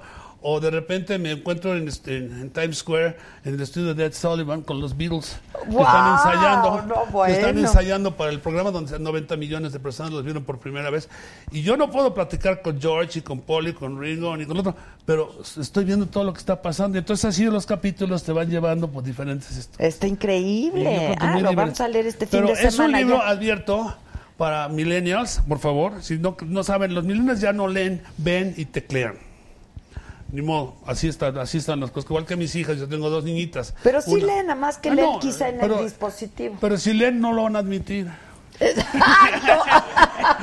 No van a decir, es que que- estuve leyendo un libro. Pero mis hijas chiquitas, tengo una de 10 y una de 7, que sí leen y que sí tienen también. No les puedo quitar la, la nomofobia. ¿Sabes lo que es la nomofobia? No. La adicción al celular. Sí, está muy cañón. ese Porque rollo. este, para los millennials, pues no tiene déficit de atención para ver televisión. No tiene tiempo. Porque está metido. Y aquí está la vida. Y aquí están tus amigos. Y aquí están tus actividades. Y aquí están tus cuentas. Y aquí están tus chismes. Y aquí están tus memes. Todo lo tienes a través de esto. Entonces el libro plantea muchas cosas en cuestión a eso. Y me parece muy interesante leer el prólogo de, de Ah, cómo llegamos a eso. ¿no? ok. Oye, ¿y tú estás dando clases? Está, es- bueno, este semestre paré porque estoy haciendo, voy a empezar quizás a hacer algún programa o dos en networks, en, o a donde sea. Ah. Aquí, ¿en dónde? O sea, No, tú vas a producir, yo tengo vas a vender lo el que pasa es que yo contenido. tengo- Sí. Yo tengo una pequeña compañía de contenidos produzco contenidos, ideas, historias, conceptos, ideas de formas que de repente compañías productoras me compran para hacer. Más yo meterme a producir, pues si me invitan lo haré con mucho gusto porque Ah, lo tengo en la sangre, no lo puedo evitar. ¿no? Claro, claro. Pero a producir televisión, mira lo que tienes aquí. Aquí se produce de una forma diferente. Ya tienes que tener las, las- los equipotes, las lucesotas, este, los cicloramas, el no sé qué. La escenografía es fija, está padrísima. El ambiente es íntimo, la iluminación es correcta. Lo único que sí es el gaffer. Ah, bueno, ese no paga. Bueno, pero lo tiene que hacer de todo, ¿no? Es, el gaffer es como el floor manager, Sí, ¿no? exacto. Porque es que ahora el- la televisión se hace en forma más cinematográfica, aunque no lo creas, desde el contenido hasta la fotografía. Estoy seguro que esto lo pasa a través de el sistema que tiene ahí, la, color lo. Hasta me, ¿me pueden quitar estas arrugas que tengo de aquí para abajo. Estaré muy agradecido porque tengo que. Tienes, hay todo tipo de aplicaciones, como he mencionado. Te quita, afinan la voz cuando cantas mal. Te quitan las arrugas cuando estás arrugado y feo. Te cambian la luz, pero no hay aplicación para el talento. Adela. Sí, no, no hay. El otro no es real. A ver, yo, yo también cuando, cuando de pronto me, me encuentro con jóvenes en Perdón. conferencias. No, salud, Por salud. todos ustedes, ya que me- Muchas ya que- gracias. Este, sí les digo que es, es- es una, es un asunto irreal y es bien delicado. Acabamos de subir ahora a la plataforma en, en, en Saga una historia de un fotógrafo que hizo un ejercicio, un experimento, y les pidió a chavos jóvenes, ¿no? Millennials, que se tomen una selfie y que la y que se las enseñaran al fotógrafo como ellos las subirían a sus redes sociales. Son otras personas. Sí. Entonces te ponen el, el antes y el después de cómo se suben, ¿no? Y entonces no es real, no es real. Estás viviendo algo Bueno, que es donde es, estamos ahorita peleándonos irreal. con la tecnología todos los días. Porque hay un problema con la tecnología es que nos da muchas cosas, pero está quitando parte del alma y el romanticismo de, de muchas cosas del arte. En la música, pues ya tú puedes tener en tu casa con tu laptop y hacer tu propio, tu propio, tú eres tu propio DJ. Sí, y generas sí. tu propia música y bajas la música que quieres como quieres, ¿no? Que puedes, quieres editar tu propio hábito, tu hábito está en tu programa, ¿no? Entonces tú vas a editar tu programa como lo quieres hacer, le, le corriges el color, Sí, le subes el tono, quieres hacer el formato, hay aplicaciones para que hagas tú el formato de tu programa de mañana. Hasta el mismo guion te da opciones o cómo hacerlo. Está cambiando todo muchísimo. Que eso es una maravilla. Pues sí, Son pero- herramientas maravillosas, pero como tú dices, el, no hay aplicación para el talento. No, No, no y como existe. tampoco hay aplicación para el amor. Pues, ¿quién sabe? Oye, espérame, dice Doroteo Ricardo, saludos y abrazo a Luis de Llano que me dio mi primera oportunidad en Buscando el Paraíso, junto a Carla Álvarez y Yolanda Andrade. Besos Adela, todo tu equipo, saludos desde Toronto, Canadá. Ay, caray. Ve qué bonito. Esto tiene la tecnología, o sea... Te están viendo en todos en los todos lugares. lados, en todos lados. Yo me acuerdo que cuando... Tlaxcala. También, en Tlaxcala también. Entonces, pues eso es fascinante. Pues ¿no? es que esta televisión de repente este, está- se revolucionó de tal forma que dejó atrás la otra televisión, la doméstica que la llamo yo. Esta es Stream TV. No Extreme, Stream TV. Sí, ¿no? sí, Entonces sí, ves series, ves tus cosas, tú haces tu propia historia. Pero en el futuro tú vas a poder producir tu propia película a través de toda esta fórmula. Tu propio guion con los actores que tú quieras. Todos van a ser de alguna forma hologramas o claro, fórmulas claro. de ese Yo tipo. quiero a Brad Pitt y quiero y, a... y ¿no? aparte vas a tener a De Niro de director o a Cuarón que te hará tu, tu, tu Roma o tu Colanco o tu Dixtapalapa, ¿no? Nada más falta que, que saquen la Dixtapalapa. Sí, sí, sí, sí, sí. Ahí vas a ver. Pero sí es maravilloso, pero también hay un lado oscuro de todo esto. Que nos está quitando mucha atención, nos está quitando mucha. Hay una dependencia y una soledad Sí, online. sin duda. Pero lo que pasa también es que estamos viendo una generación de viejos, porque los chavos ya no se quieren casar, ya no quieren tener hijos. Entonces va a ser una generación vieja. Y no ahorita, pero en 20 años. Por eso yo cumplo 100 y me siento pocas ¿Cómo se- tuercas, ¿no? claro? Por no decir poca madre, pocas tuercas. Sí, aquí puedes decir lo que quieras, de todas maneras, ¿eh? No, pero creo que es interesante de una retrospectiva de ti mismo en un futuro donde cómo ves las cosas, cómo ves la ciudad, cómo ves... Pero no es una historia de, de cosas apocalípticas. No ves ahí las calles derruidas, los edificios tirados, los coches hechos chatarra. No, yo hablo de mi primer capítulo de eh, Amaneciendo en la Gran Tecnochtitlan. Porque Ah, esta, esta ciudad se volvió tecno, una ciudad técnica. Y cómo resolvimos todo el problema de vialidad y cómo resolvimos todo el problema. ¿O cómo? Dios te oiga, güey. Ojalá podamos resolver los Yo creo que problemas de primero hay que resolver el problema, y lo digo muy abiertamente, de las bicicletas, de las patinetas, de las motocicletas y de los cuidaperros de las calles. Sí. Porque donde vivo yo, no puedo, ya no puedo, no circulo, porque vienen, hasta vienen corriendo 30 cuates, ahí hacen todos el- el- la, la caminata Ah, la cami- juntos.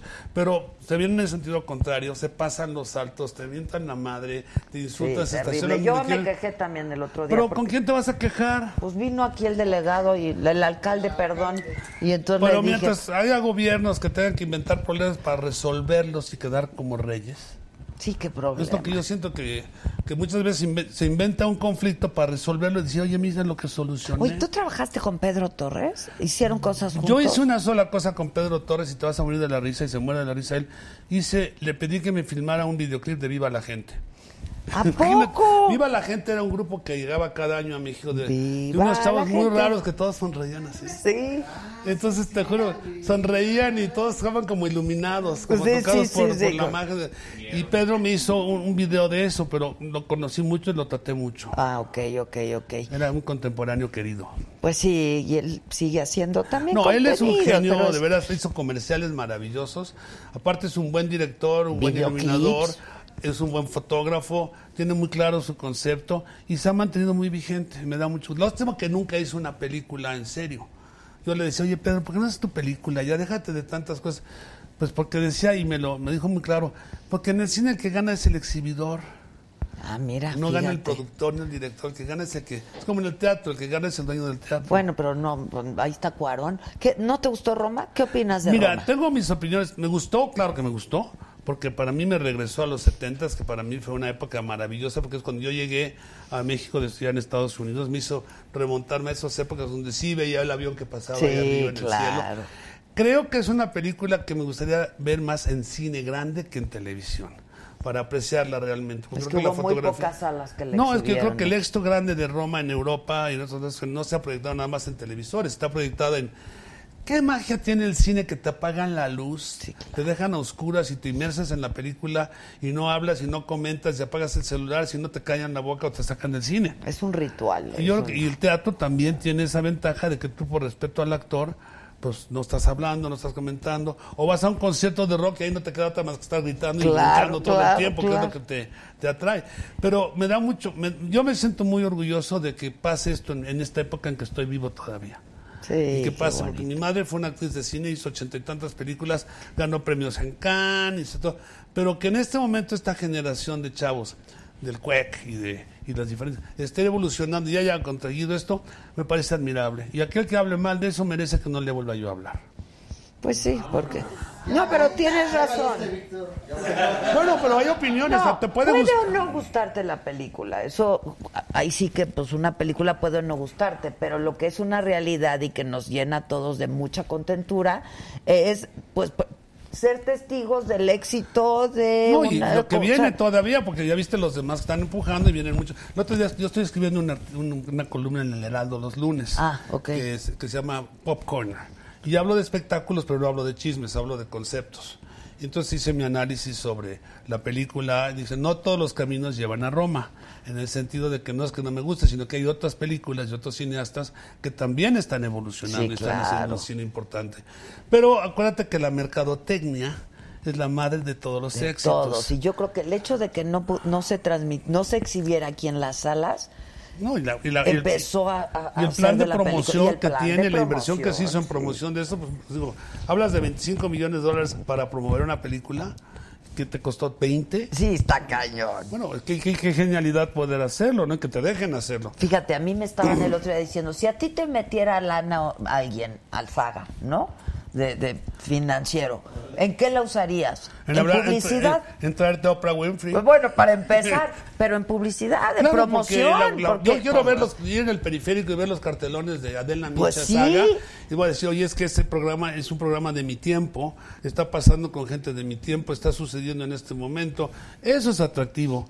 Y, y de repente, pues tú te autopromueves en donde sabes, tus redes sociales. Exacto, exacto, Tú pero- puedes tener programa en vivo, programa abierto, pero ahorita este fenómeno. Tú sí lo sabes aprovechar y lo estás usando Pues correctamente. gracias, Luis. No, pero, pero pero no todo sí, el mundo lo pero entiende. eso de la mercadotecnia, por eso te lo digo, pues claro que le metes lana a la publicidad y todo el mundo se entera, y, ¿no? Bueno, yo, yo por ejemplo, he hecho promoción de este libro y es como, como si yo fuera cantante. Te traigo mi nuevo disco. Oye, ¿qué tal está tu disco? Mi problema es, ¿y dónde lo compro? Pues no, no sé. No, lo han distribuido correctamente, no sé, no puedo afirmar eso o negarlo, pero eh, uno tiene que volverse su propio mercadólogo. uno tiene que volverse su propio productor 360. Uno tiene que hacer el trabajo que antes hacía una agencia a la que le pagabas un dinero o esa cosa. Tú lo tienes que hacer solo. Porque aparte, si tienes las conexiones correctas, como tú, tuve la oportunidad, gracias a que insistimos en que nos entrevistaras No, un rato, contrario. nos abre las puertas a que mucha gente que ya no está metida en el ámbito de la televisión normal, sino está en el stream TV o está dependiendo de esto, estoy seguro que ahorita están viéndote millones, porque estoy yo. ¡Exacto! ¡Claro! Me encanta. Cada vez soy más Oye, modesto. ¿qué ca- cachún, cachún. No, Cachón Cachón fue un fenómeno, duró casi 8 o 10 años al aire. Fue Es buenísimo. la, única, es la única obra de teatro que aceptó Manolo Fábregas hacer en San Rafael y tuvimos 400 funciones agotadas, porque fue un fenómeno del momento. Cachún Cachún, Buenísimo era hasta Cachún película Cachún. hicimos. Película, era buenísima. Disco, película, todo el rollo. ¿no? Televisión, telenovelas hiciste. Hizo 14 telenovelas. 14. Alcanzar Ah, claro, alcanzaron Hice una de estrella. los 60 se llamaba Baila conmigo, que era muy tipo vaselina. Década. También hice, Claro. este, hice Atrévete a soñar. Bueno, Y siempre con chavos y siempre pues con... es que muy uno, uno de musical repente el dice, rollo, yo ¿no? creo que un día me dije, vas a hacer una telenovela. Le dije, estás loco, yo no voy a hacer una novela nunca. Todas son ciegas, cojas, jorobadas, prostitutas en busca de su padre. Sí, sí, sí, sí. Lo dije. Eh, Yo hago una novela si me dan chance de quitar los textos cursis de todo y meter canciones como si fueran videoclips que contaran la historia. Y me funcionó. Muy Y bien. me funcionó por 10 años, pero a los 10 años ya como que lo desgasté y otros empezaron a hacer lo mismo, ¿no? Arjona me hizo la canción de la, la, la de, la de lentes, la pasada de moda, la aburrida, la intelectual, esa la hizo Arjona. Y Arjona actuó en esa novela. Cuando todo el mundo quería Arjona, ¿eh? Sí, ahora ya- No, ahora- ya lo están empezando a que ya lo están perdonando. De nuevo, En ¿verdad? este país Sí. te tienen que perdonar para que tengas éxito otra vez. ¡Qué horror! ¿Por qué somos así? Porque, no, el ¿Eh? problema, ¿ya le perdonaron todo? Bueno, lo que pasa es que él tiene que perdonarse a sí mismo. Sí, para empezar, Ese para es el único empezar. problema que tú, tú perdonas, pero que se perdone el otro. ¿no? Claro, claro, que se perdone. Hay que perdonarse uno No, y aparte también. le hace su segunda oportunidad, ¿no? Sí. Como mi hijo le que llega hoy de, de estudiar en Estados Unidos, oye, la primera oportunidad la tienes, la segunda, la tercera, ya no hay. Sí, pues ya. Entonces, Three ahorita- strikes and you're out. Tú, ahorita estás agarrando un aire increíble, independiente. Sí, sí, y es Porque otro... el ser es- independiente te hace hacer que tú eres tu propia productora, tú estás diciendo lo que quieres, no te están limitando a lo que estás haciendo y te gusta. Me gusta mucho, Y te está funcionando mucho. porque estás poniendo en boga, como dicen algunas, no en moda, en boga, un programa natural, vivo, que, que sí te puedes conectar y saber qué está pasando y no un programa de radio. Sí, es que es otra Es que cosa. es una, una, cosa es el radio que, que funciona muy bien el radio televisado, pero esto está en otro concepto. Yo, no, yo no- nunca he creído mucho en el radio televisado. O sea, siento que son dos lenguajes completamente distintos, el radio y la televisión. Bueno, es- bueno, también No los- solamente por la imagen, ¿no? Sino por el lenguaje de la imagen, sino es otro Pero es mira, lo que pasa con el radio televisado ahorita es que yo he querido ahorita, he ido, me han invitado a varios programas de radio a promover el libro y casi me tengo que meter con calzador porque ahorita no se habla de otra cosa más que de política en la radio. No se habla de otra cosa más que lo que está sucediendo, que si ya sabes lo que pasó allá, que si sabes con esto, que el mañanero de López Obrador, que si el no sé qué. Está canijo. Entonces yo me siento muy incómodo interrumpiendo a mis amigos que son comentaristas de, de- de cosas importantes que pues, promuevan mi libro sobre lo que yo creo que debe de pasar y va a pasar. ¿me entiendes? Pero yo creo que todo se puede. Yo siempre he dicho que de todo se puede hablar. Mira, Félix Cortés Camarillo, ya que hablamos de, de, de compañeros este, de hace años, yo me acuerdo que me, su gran lección para mí fue una vez que dijo, todos los colores son susceptibles de pasar en el periodismo, ¿no? Incluso el amarillo. Solo hay que saber cómo hacerlo, Así ¿no? es, o sea, porque si tienes que dar una noticia amarilla, pues no tienes que ser amarillista, nada más, ¿no? Pero Este, tú tienes un estilo y tienes una forma y tienes un concepto de cómo te vistes, de cómo hablas, de cómo haces las entrevistas. Yo recuerdo una vez que hicimos una entrevista con Pavarotti. ¿Te acuerdas? Allá por Coatzacoalcos. Y mi compañero productor se puso una guarapeta espantosa y le decía, I love you, Pavarotti. y Pavarotti dice, yo que se lo quería. Y tú lo entrevistaste antes del concierto. Sí, y sí. yo tenía que entrevistar después del concierto y el señor estaba aterrado. Aterrado, ¿no? Allá en, Salma Hayek Sí, llegó. sí, sí, sí, todo, Entonces, has tenido claro. oportunidad de, también conversar con gente Y fue, importante. yo, esa, esa entrevista es una entrevista que disfruté muchísimo. Imagínate con ese personaje. Y entonces nunca se me va a olvidar que le dije, ¿alguna pesadilla recurrente, no? Este, porque yo decía, pues que imagínate, un cantante de ópera que se te vaya la voz. Y me decía, sí, he tenido pesadillas recurrentes. Y le digo, ¿cuál? Y me dice, sueño mucho con que hay un incendio en un hotel y no quepo por la puerta para salir. No, lo amé, Luis. O sea, ¿qué, qué, qué personajes? La Pero verdad ¿cómo lo este- encontraste? A ver, tú lo sacaste de contexto. Sí, no sé Al cómo- sacarlo de contexto de ser Pavarotti y darle esa confianza, él te abre cosas que de otra gente no se das cuenta. Porque las entrevistas, por ejemplo, yo veo mucha gente que me entrevista del libro y ni lo ha leído. Ok, no es fácil que lo lean. Yo tengo que de alguna forma motivar que yo sé que este claro, libro, claro. ya no me importa si lo leíste antes de esto, pero lo vas a leer porque estás ocupada y no tienes tiempo de sentarte a ver, a ver Luis, y voy a leer su libro para decirle, oye, la Y página no te da la 35. vida, no te da la vida, pero pero ahora que ya estás, no, pero además yo sí lo digo, este ya lo leí o este no lo he leído, por No, eso no te importa. digo, ¿de qué va? Lo que pasa es para un para una- un escritor o una gente como yo tiene que saber defender cada capítulo. Claro, Y si tú me vas a decir, a ver, tú estás hablando aquí acerca de eh, la teoría de Max Planck, de, de no sé qué, yo tengo que saber exactamente todo lo que estás hablando, si no voy a ser un estúpido. Sí, ¿Dónde sí, agarré sí, todas estas cosas, sí, no? claro. lo que lo hace más divertido, Claro, ¿no? sin duda. Y tú haces una entrevista Pues ahí con... con Pavar estuvo muy divertido. Yo me acuerdo que me habías dicho, tú no va a dar más de 10 minutos de entrevista. Se echaron media hora, Va, 40 y yo minutos. le digo, y, y luego su gente me decía, ya que ya corte y la chingada", y le digo, bueno, pues creo que este ya tenemos que terminar. Me dice, ¿qué ya te vas? Y le digo, no, no, pues si no quieren no me voy. Entonces, este oficio nuestro que te da oportunidad, ¿no? La verdad, de conocer a es- es algo personajes maravillosos. Estar- yo nunca había estado tanto de este lado como últimamente, siempre estuve de aquel lado. Y, este, y no sabes lo increíble que es para mí de repente perderle el miedo a, a hablar abiertamente, ¿no? Que yo soy demasiado expresivo, ¿no? Sí, como sí, que sí. parece que soy hiperkinético, no, hiper, no hiperactivo, hiperkinético, ¿no? Porque son dos antenas que tengo aquí y hablo muy rápido y digo las cosas muy rápido y tengo que, digo, de repente me, me hace ánima y dice, bájale dos rayitas, güey. Bájale que estás hablando, no te entiende nadie lo que estás diciendo. Y yo tengo un problema porque vivo con cuatro femeninas. Cuatro mujeres. Mi mujer, mi hija Aitana, mi hija Roberta y la loca de la azotea. ¿Quién es la loca? Mi cabeza. Ah, la loca de la azotea. Oye, ¿y cuántos hijos tienes? Tienes Mira, yo cinco. tengo dos de mi primer, de mi segundo matrimonio. Ok. Prim- mi primer primer matrimonio no. no. tuve hijos, es- ahora la casé con un tío mío, es mi tía y vive en Houston. Ah, qué bien. La tía Pamela. Ok. Es una gringa muy simpática, no la he visto en 50 años, pero ahí está. Tengo dos hijos con este con Patricia, que sí la conociste, Ya, la inglesa. sí, claro. Luego tuve un hijo con Susan Crowley. Que también Y conocí. tengo dos niñas, una que se llama Aitana y una que se llama Roberta, con mi actual esposa Fabiola. Y me he casado muchas veces, pero he durado mucho tiempo casado.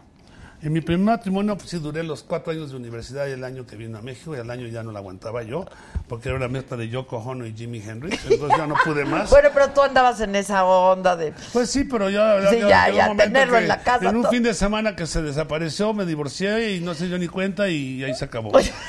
y, luego, y luego me fui a Londres y me casé en Londres con Patricia, que sigue viviendo en México y se sigue apellidando Patricia de ya, ¿no? Porque no se lo quito nunca. Y le digo, no, Patricia de ya no. Pero ya sí, Exacto, Patricia de ya. Y luego me casé con Susan Crowley.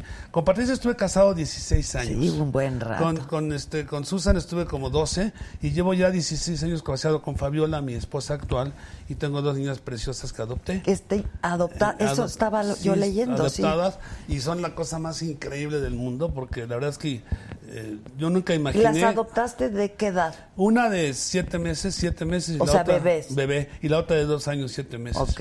pero no sabes lo increíble que es te- el niño cuando adoptas a un niño no es por tener un hijo es por hacer una familia Sí, qué bonito. y yo tengo la suerte de que esas, ellas son mi seguro de vida mi seguro de futuro porque me van a acompañar. Claro, ¿Tú está ¿Sabes cuántos increíble. chavos vayan a sus papás Claro, cuando tienen 65, claro. 70 años?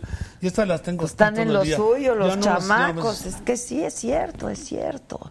Pero ha sido un hombre muy feliz. He sido un hombre muy afortunado y tener a mis hijas me hace ser más afortunado porque de que yo le estoy agradecido a Dios, al mundo, a ten- tenerlas. Y mis hijas, pues ni- sí saben que son adoptadas, tienen que saberlo, no lo puedes ocultar, pues si se enteran por otro lado. Pero aparte, ¿para qué? No, pero la gente es muy cruel también muchas veces, muchas cosas. Yo creo que ellas lo saben y ya, como, ya, ya no quiero hablar de eso, papá, ya, ya, ya lo sabemos. Ya, no, que Ya no- estuvo, ya, lo vámonos a lo asumieron, ya. Y son niñas muy, muy inteligentes, muy brillantes y estoy muy orgulloso. Qué bueno, te felicito muchísimo. Te voy a presentar a una mujer muy guapa. Ya está ahí, ¿verdad? Es que no, no veo bien. Bárbara, Barbarita, Barbarita. ¿Cómo? Bárbara. Hola. ¡Qué bárbara! ¿Cómo están? por favor. Hola. Tráigale un ¿Cómo mezcal, por favor. ¿Cómo vamos a estás, seguirla. ¿Cómo estás, Bárbara? Y ya te conozco. ¿No me Por conocías? fami- ya te conozco por, familia. ¿Por cuál de mis hijos? Fran. Ah, Fran. Es muy amigo Fran mío. llega esta noche de Miami. ¿Sí?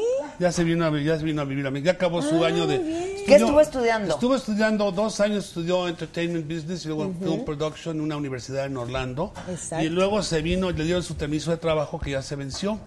Y como están las cosas allá, dije, te me regresas a México volando. Pues sí. Y aquí tramita tu visa de turista y entonces regresas a buscar fortuna de otra forma. Le voy a hablar entonces. Pues sí, que El Fran llega ¿Son hoy. cuates? Sí, No, muy hombre, tú no conoces sí. a Fran. No. Bueno, eh, es, Es, como. encantador. Aparte, es feo, ¿verdad? Ay, no, ¿Verdad que Fran es feo? No, muy guapo, muy talentoso. eh, Sí, sí, sí, sí. ¿Y soltero? No, ya no. Ya no, la de Ya- siempre. no, ya lo yo aquí ventaneando. Lo no. ¿Yo también ¿Cómo? soltero? La- tuvo, tuvo una mucho tiempo, luego tuvo Muchísimo. otra y luego ya lo batearon. Yo y- conocí una más grande, ¿eh? To- Es que, más es, que grande es lo que él. pasa con mis hijos, que mi hijo no, mis otros hijos no, que siempre les digo, se buscan mujeres más grandes. Digo, ¿por Sí. qué no buscas una de tu edad más chavita? Porque quiero aprender, papá. No, Era no, más no, grande. ¿Qué edad tiene el muchacho? 24, 24. 24. Pero galán. 24. así, 24, Sí, está- rubio, no, está muy este, ojo chavito, azul, este. Sí. Y talentoso. ¿Y tú tienes novio? No. Pues va. ya. No, no le voy a decir porque ahorita, se que, ahorita tiene que estar en detox. Ah. Detox de la vida, ¿no? Que vida. O sea, acaba de, acaba de terminar su relación. Ya la terminó y este momento lo que quiero es que tenga su first chance at, at it. Que tenga su ok. oportunidad de ir a Eso. buscarla como productor, como tiene que pagar su derecho de piso, como Sí, lo pagué como yo. todo, como pagaron muy bien. todos. Sí, pues sí. Pero lo vas a tener aquí bastan- dando bastante. Ah, sí, qué buena onda. Oye, Luis, ¿y tú, tú empezaste a trabajar con tu papá? Mira, yo empecé a trabajar con mi papá porque yo creo que nací en un foro Sí, claro. de Televicentro. Entonces me llevaba mi papá de chiquito a cuando hacía sus programas de fin de semana y yo sentado en su regazo, sentado viendo cómo dirigía cámaras y cómo hacía las cosas. Y siempre me enamoré de la televisión porque como la veía en blanco y negro, cuando eso- la luz era, bueno, unas temperaturas en el foro porque eran unos 5000 y unos 2000, no había esta luz fría que hay ahora y las cámaras se descomponían, entonces era un caos el foro porque una sola cámara de torreta tenía que hacer las cosas y me, y me volví loco con la televisión. Y mi padre, cuando llegué a México de la universidad, que primero me mandaron castigado a un colegio militar porque era yo rock and rollero. Imagínate. Entonces no les gustó que yo me metiera al mundo del rock and roll y mandé a un colegio militar donde a la semana tenía mi grupo de rock and roll. No o sea que no, no lo dejé en la, por la paz. Y llegué a México en 1969, después de terminar en la Universidad de Houston, me fui a trabajar a Los Ángeles, a un canal de telesistema mexicano, y ahí empecé y mi padre me dijo, mira hijo, ven, de junior aquí no. Así que te me pones a trabajar de esto y de esto y de esto y de esto. Y nunca, nunca trabajé realmente con él. Sí me daba mis consejos, sí me daba mis regañadas, todo. Pero nunca directamente No con él. directamente porque era muy duro. era un hombre muy firme en sus ideas y sus cosas. Y, pero tuve la suerte que los últimos 10 años de su vida desayuné con él todos los días.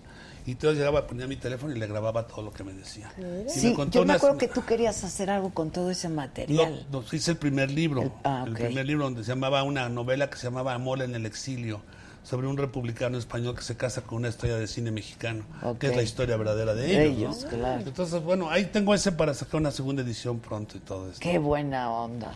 Y tú, Bar- ¿Qué onda?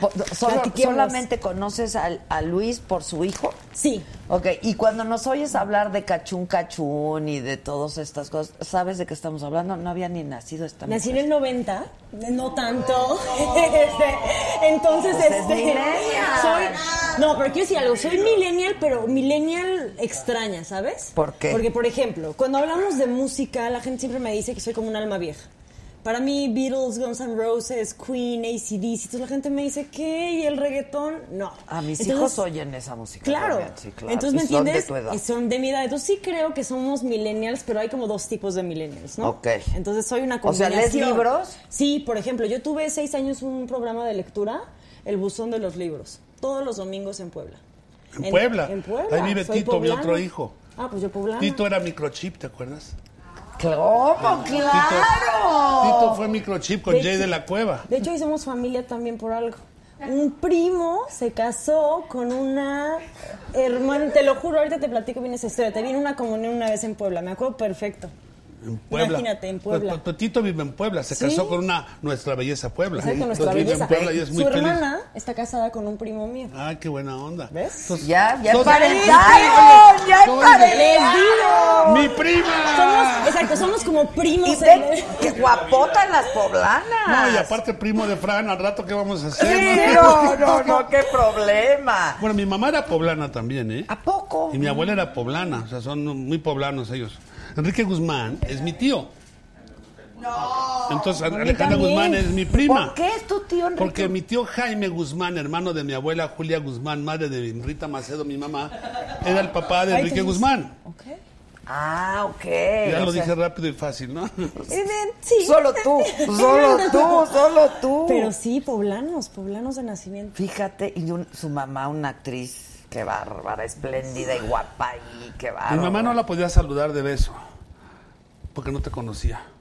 ¿Qué dice Entonces, no? entonces, no, no, no, no, me- no me vayan a contagiar algún germen o una cosa, no la podía saludar de beso. Diva, Y decía diva, Y te digo una cosa que tú que estás, en esta hora, decía que, que el talento no hay que, sus- no hay que sustituirlo con bailarines, con efectos especiales y con guiones raros. Que si tienes la luz, la luz va a salir de ti. Eso. ¡Qué pero- que brille. Pero que, pero que vives, pero, pero ¿eh? tienes un problema, vives en un pueblo machista, un- en un país Poquito, machista, donde todos los hombres creen que las mujeres guapas son tontas. Exacto. Y es un error. Qué porque es- problema, ¿no? De Eh, las no. No sé si sabes de guapas. la nueva canción que sacó Thalía, que se llama Bruto y Lindo. Y Ah, los vi hombres, algo, vi Ah, algo. imagínate, los hombres están enloquecidos y enojados. ¿Cómo nos dicen brutos y lindos? Perdón, yo llevo toda la vida con está guapa, ah, ya Es ser tonta. tonta. Entonces, O es hombres, rubia, es tonta, o please. es- sí, Ya ni sí. rubias. Yo creo que ya todas para ellos. Está guapa, seguro es mensa. Qué horror, ¿no? Sí vivimos con ese estigma. Yo he tenido la suerte pero- siempre de tener mujeres guapas. Y, y, bien- nada tontas. Nada, Y to- nada mira tontas. Sí. claro. Nada tontas, ¿eh? Claro. Ahora, Sí. tú empezaste con ese programa, pero, Sí. pero eh, actúas, Sí, tú eres también. actriz. Soy actriz y conductora porque, bueno, eh, primero te digo, radio muchísimos años, el buzón de los libros, o sea, una niña, alguien muy extraño dijo a los 14 años tomó un programa de radio. Hablaba fatal, espero que nunca encuentren eso. Eh, leían, ellos lloran. Pero padrísimo, porque imagínate la locución, ¿no? Y una niña hablando de libros. de, Sí. Hoy voy a recomendar, me acuerdo hasta de los libros, los siete hábitos de las personas altamente efectivas. O sea, así ¡Órale! empecé. o sea, No. sí. Y después en Puebla, obviamente, digo. o sea, oye, de autoestima, libros sí, y lo que me cosas. pidieran, arráncame la vida. Yo decía, lo que me pidan, yo Esa me la escribió mi prima, ¿En serio? que es de Ángeles Puebla. Mastreta. Es de Ángeles, Puebla. claro. Ángel, oye, en Vamos Puebla todos somos todos. No, pero primos. espérate, y las tías de Puebla del hombre. Oigan, todos somos primos entonces. Sí, caray. Pueblo chico, infierno. Ángeles, que es un- grande. esa es una gran novela. Bueno, todos lo- Yo te recomiendo ahorita un libro que se llama Dime quién soy de Julia Navarro. Ok. Es un libro así de gordo, este, está muy de moda. Mañana la van a entrevistar aquí en México, pero busca los libros de Julia Navarro, te vas a volver Navarro. loca. Fíjate, es española. Y libre, sí, española. Española. Y tú luego recomiendas, ya que tienes Ya que- tanta eh, credibilidad. primero que lo lea y que Eh, diga, hay que leerlo. ¿qué se metió este cuate? Exacto. Este libro? Perfecto. Es un libro de fu- futurista. Futurista, ¿no? Una novela futurista. Es una, es narrativo ciencia ficción de ciencia fusión. ¿Qué es ciencia fusión? La fantasía de la tecnología. Entonces todo lo que está pasando y va a pasar está ahí, pero narrado en una forma Está diferente. ¿Tú usas. Tinder? No. Este. Fíjate que eso sí, no, yo desconocido. Prefiero un viejo conocido a un nuevo desconocido raro. La Ok. verdad. ahí Sí sí te no. sale cada ¿Qué fatal attraction Yo beso. Killer o algo así, no vaya a ser, ¿no? ¿Eh? Pero, pero Grindr Ah, es si me gustaran las mujeres. entonces, Exacto, pues, no te sirve. Pues no es mío. Eh, yo soy más Permíteme actual. tanto libro que tengo aquí atrás un glosario para esconder los términos que está hablando ella. A ver. Porque- sí. Exacto, exacto. Grindr, el Grindr No, aquí también, tengo, claro. no, aquí viene todo esto desde lo que es defíneme el algoritmo, la nomofobia, El algoritmo. defíneme El el, algoritmo. cyberbullying, Caray, que como defíneme el hacker, el white hat hacker, el grey Yes. hat hacker, el ¿Cuántos black hat filtros hacker. usas, la neta, para subir una foto Ay, te de voy a decir Instagram? esto. Porque ya Ella no no con necesita los Te voy a filtros. decir una cosa, yo soy antifiltros Es y que tengo sí, amigas. caray, tengo que salud. decirlo. Salud por eso. Salud. Salud. No. Y no tomo, ¿eh? Pero salud Es por No, eso. ahora te la guapísima. tomas, ahora te la Es que no tomo nada, te lo Te voy a dar un poquito. yo tampoco. Toma. Un traguito por estar con ustedes. Salud. Tú tomas rompope poblano. Rompope. Ni el de las monjitas, ni el de las Santa monjitas, imagínate. ¿no? sabes qué pasa? Tengo muchas amigas bloggers que me dicen, Barbie, ¿sabes qué? Sí, ¿por qué no? Aquí alízate la piel. Oye, ¿sabes qué? Tan- quítate tantita pompa porque no sé qué. Les digo, a ver, si alguien me ve en persona, va a decir, no es la misma de la foto. Sí, qué horror. Entonces, yo invito a la gente, claro que de, de repente sale un mega pliegue que si dices, oye, salgo hasta chueca, ok, pero no nos cambiamos la cara. O sea, la No, gente esas quiere mujeres que toman así, todo lo que se pusieron los labios. Sí, no. Entonces yo creo que pongo luz. La luz creo que sí es básica, tú lo sabes La mejor luz, que nadie. sí, la luz, claro. ¿no? La luz bonita y con luz bonita pues eres Y quien hay hasta eres. un artefactito que traes Yo al tengo lado. el Arrow, Eh, sí. ¿dónde compro ese? Eh, ¿Puedo decir en dónde? Eh, en una tienda de internet Sí, muy ah, en famosa. Amazon. Ok, En ok, esa. ok. Yo, sí. yo creo en que aquí esa. puedes decir una marquita de vez en cuando, Sí, ¿no? es que yo, Ay, oigan, es que no luego nos espantan, ya sabes, este, Ay, entonces... no pasa nada. sí, Igual no. nadie nos patrocina. Eh, nadie entonces- nada. Oye, yo creo en que este programa debería estar más patrocinado que ninguno. ¿Sí o no? Sí. Oye, pero sabes que no has- lo grande de tu programa es que estás diciendo, falta. perdón, tengo que tenemos que ir a un corte Ah, no hay no, nada. no, no. Oigan, se nos ¿Cómo acabó el tiempo. Pero cosa orgánica, mira, si algún tequila nos patrocinara, te diría, este Oye, tequila es muy claro. bueno porque es... Y lo dirías muchas Pero veces. no es, no es ni digas, porque nadie nos ha metido No. lana. Entonces y ya diría mucha lana, Claro. ¿no? Por ejemplo. Salud, o salud un cafecito. Un cafecito, ¿no? estoy de acuerdo. ¿Les dan también o Bueno, entonces tú eres conductora y... Sí, con, bueno, primero locutora y luego de repente, obviamente, llega un momento en Puebla que qué bonito es Puebla, no voy a decir nada porque mi mamá me está viendo, qué chula es Puebla, pero yo dije, para mi tipo de carrera, ¿qué voy a hacer? Ay, gracias. Y yo dije, ay, dije, ¿qué voy a hacer? Entonces a los 17 digo, ¿sabes qué, mamá? Me voy Me con voy. tu hermana que vive en México y yo voy a intentar entrar al CEA. Mi mamá me dijo, sí, tú, millones hacen casting, millones. Y le dije, ok, yo, yo lo voy a hacer y lo voy a pasar. Pues fui, me formé, pasé todos los filtros y de repente en diciembre me hablan, quedaste. Y yo, mami, ya no voy a ser abogada, voy a ser María Mercedes. Vámonos. Ah, Perdón. Oye, ¿te echaste los tres años o el, el No, yo sí los tres años. Yo sí creo que es básico. Mucha gente habla de repente muy mal del CEA y sí, sí me No, molesta. pero es buena. Grandes Oye, maestros. Oye, pero la, la, la- la- la confianza que tiene en sí misma. Esa, es, es- es- es- esa Claro, cosa eso te da credibilidad. o sea. Lo que pasa es que no tienes credibilidad cuando estás, digo, siendo, digo, de alguna forma, eh, digo, ¿no viste el otro día una cosa de una, una señora que llega y le dice a una bibliotecaria, me da una hamburguesa con, me da una hamburguesa con papas, queso y una coca de dieta? Dice, señorita, estamos en una biblioteca. Ay, señorita, me da unas papas. y dice al final, la belleza tiene que tener inteligencia. Sí, Es claro. la mejor combinación. Claro. Sí, Sí, no, no, sí, no, sí. totalmente. No, el SEA yo creo que ahí es una gran escuela. Es una gran escuela. Yo tenía maestros Y- que y estaban... es fuerte, es, exigente. Tres años diario de 8 a 8 con las mismas personas y aparte es una competencia. No solamente y- de físico, sino de intelecto, de talento. Entonces hay 60 compañeros y te gradúas, somos 15 y a 3 le dan exclusividad, que ahora ya ni existen. Pero imagínate ¿Pero en qué eso. año te graduaste? Me gradué en el 2012. Yo todavía estaba ahí. Tú subías a tomar clases allá arriba, mi oficina estaba enfrente del elevador. No. Tú- había un estudito que donde ensayaban los del CEA, que era de televisión, donde les hacían sus primeras pruebas. Pues a mí no me tocaste de nada. Ah, claro, ya sé Bueno, dónde yo- decíamos, yo sí, estaba sí, de sí. Qué bueno lado? que no te tocó. Ah, no Oye. digas esas cosas porque ahorita Así de- ¡Acoso! ¡Acoso! ¡Acosos! Oye, Hashtag es como, como mi No, mujer no, me no, dice, no, oye... ¿No te han acusado ¿tú de acoso? No, ni me van a acusar de acoso. Me van a acusar, pero no me van a acosar. No. Pero dice mi mujer, sí, oye, todas enfrente". estas novias que tuviste, que este- ¿crees que era por tu linda cara? Pues les interesaba lo que tú eras o lo que tú Claro. tenías, no era tu, tu belleza o tu corpulencia o ese rollo. Desafortunadamente en el medio que estamos, Claro. pues somos una- un, un medio muy. Muy débil en ese sentido, ¿no? No estamos pensando en el intelecto, pensamos más en, a ver, canta muy bonito, pero tiene que ser así. así. Hay una chava de Puebla también, Ajá. que se llama Ale Rojas, que canta Ah, claro, increíble. conozco Acabó cantando Ale. ópera. Ópera. Ya se casó y yo creo que ya se divorció. Ya, Ya se se divorció. Puta. Oigan, es que en Puebla en serio todos nos conocemos, se lo Está cañón. Yo llegaba con un novio nuevo, yo, mamá, mi novio nuevo. Ay, fui novia de su papá. Y yo así, de, ¿qué? O sea, sí. Hijos sí que fue, pues sí, fue pasa. pueblo chico, ¿no? Pueblo Pueblo chico. chico, pueblo Sí. chico. Y Puebla. Y Puebla, y Puebla, y Puebla. Y ya me acordé, claro. Tú eres esta- bien mocho. Oye, ¿qué te dijeron mocha. tus papás cuando dijiste quiero Pues, ser actriz? Mira, te voy a decir, no pueden decir mucho también porque ambos son políticos. Y para mí la política y la actuación siento que son muy parecidos. Muy igualito. El partido no puedo decir porque no, no sé si tenga trabajo después de decirlo, pero... Yo te doy eh, trabajo, no te preocupes. Yo- Francisco te produce.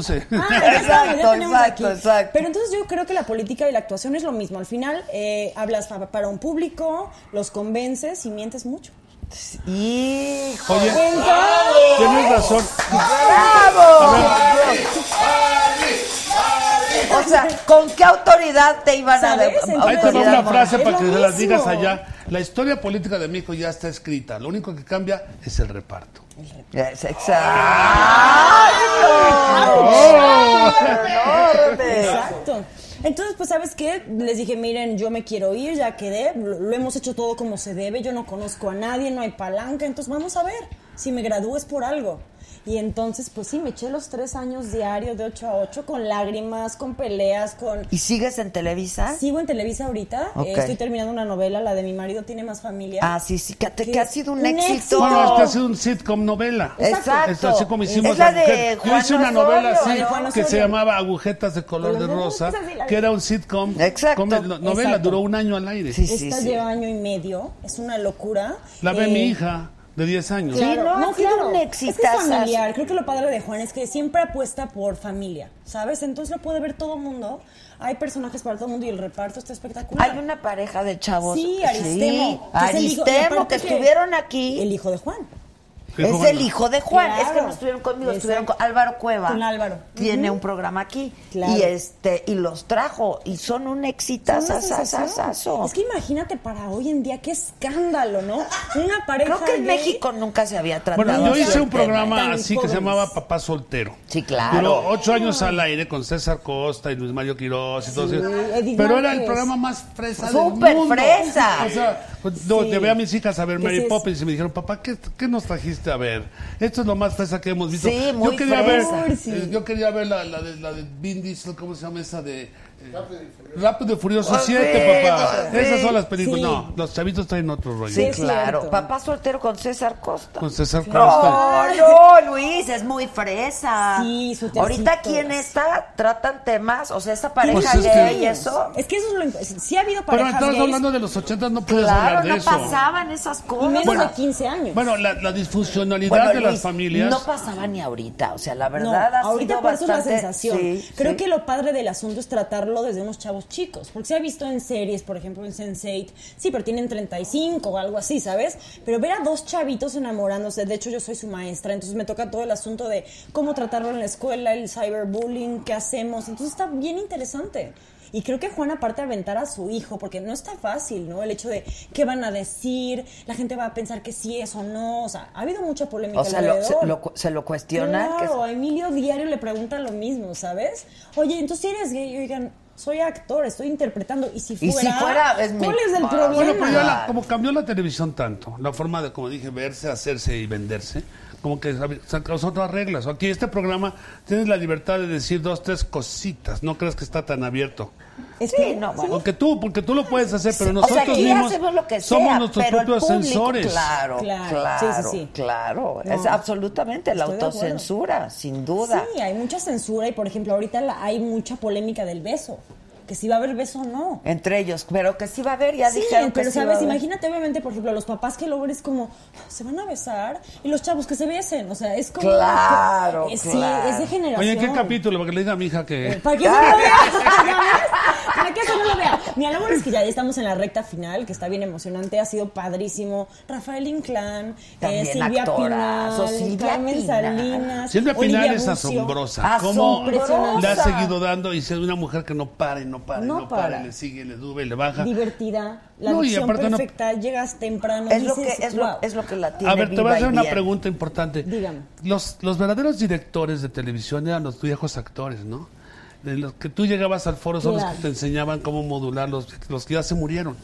Toda esa bola de actores que eran increíbles, que eran los actores que fundaron la televisión, que hacían los teatros. Esos Sergio eran los actores de verdad, ¿no? sí, claro. Todos sí. Y ahora pues ya los actores grandes pues ya no sé quiénes son. Tú no sé quién te tocó de papá. o- O, por ejemplo, mi suegra es Olivia Bucio. Pero Olivia era chavita hace dos Eso sí. semanas. Olivia es lo máximo. Hacía obras de teatro siempre, hacía unas obras de teatro cantando Sí, maravillosas y todo ese rollo. Pero sí, sí es bien padre llegar a una novela, porque no es lo mismo, digo, qué padre, hay muchos guapos y lo que quieras, pero para mí llegar y que estuviera Rafa Inclán, que yo me he acordado de las ficheras y esas cosas, ¿no? Yo, Rafa, le quiero preguntar cosas, ¿sabes? Silvia Pinal va entrando y de repente ves a Olivia, dices, wow, este elenco está espectacular y estás cobijadísimo porque es, te estás tapando, mi reina, la luz tal cosa. Oye, dame dos pasitos para la izquierda, para Exacto, la derecha. exacto, me decía, más para acá, y dices, qué Claro, padre. eso está Esa es la gente que dices, con razón la carrera, porque no es competencia, no es te tapo, es te ayudo. Sí, Y sí. dices, Porque hay mucha competencia. en Bueno, y hay no algunos eso. que los odias. Sí, La verdad, yo, yo, sí. yo un día escribí una serie que se llamaba Telenovela, que era sobre una telenovela. Nunca lo hice, ¿no? Resulta que el actor principal, el señor, le tiene celo espantoso al chavito. Entonces va a quejarse sí, con el productor contaba. a decir, ya no aguanto, llega con aliento alcohólico, ya no lo quiero, no sé qué. O se va o me voy yo. Quitan al chavo y se cae la novela de rating. Pues, toda. Y es- claro. Y entonces que se junta toda la plana mayor. ¿Qué vamos a hacer? Pues como Valentín Pimpsi, pues matamos al actor y regresamos al chavito, ¿no? Entonces dicen, pero entonces ¿cómo le escribimos la escaleta el día de la grabación? No le decimos nada, si no nos van a ventanear por donde Claro. ventanean la gente y en ese capítulo nos hacemos de él. Y llega el día de la grabación y ¿qué crees que lo matan? Pero lo matan en la vida real. Ahí No, empieza la trama de la historia. tan- Oye. está bueno. Está muy loco, ¿no? Está muy bueno. Me fui rápido porque tiene toda una serie Pero de suena esquemas. muy bien. Pero se llama telenovela. Siempre empieza cuando dicen corte videotape, se queda.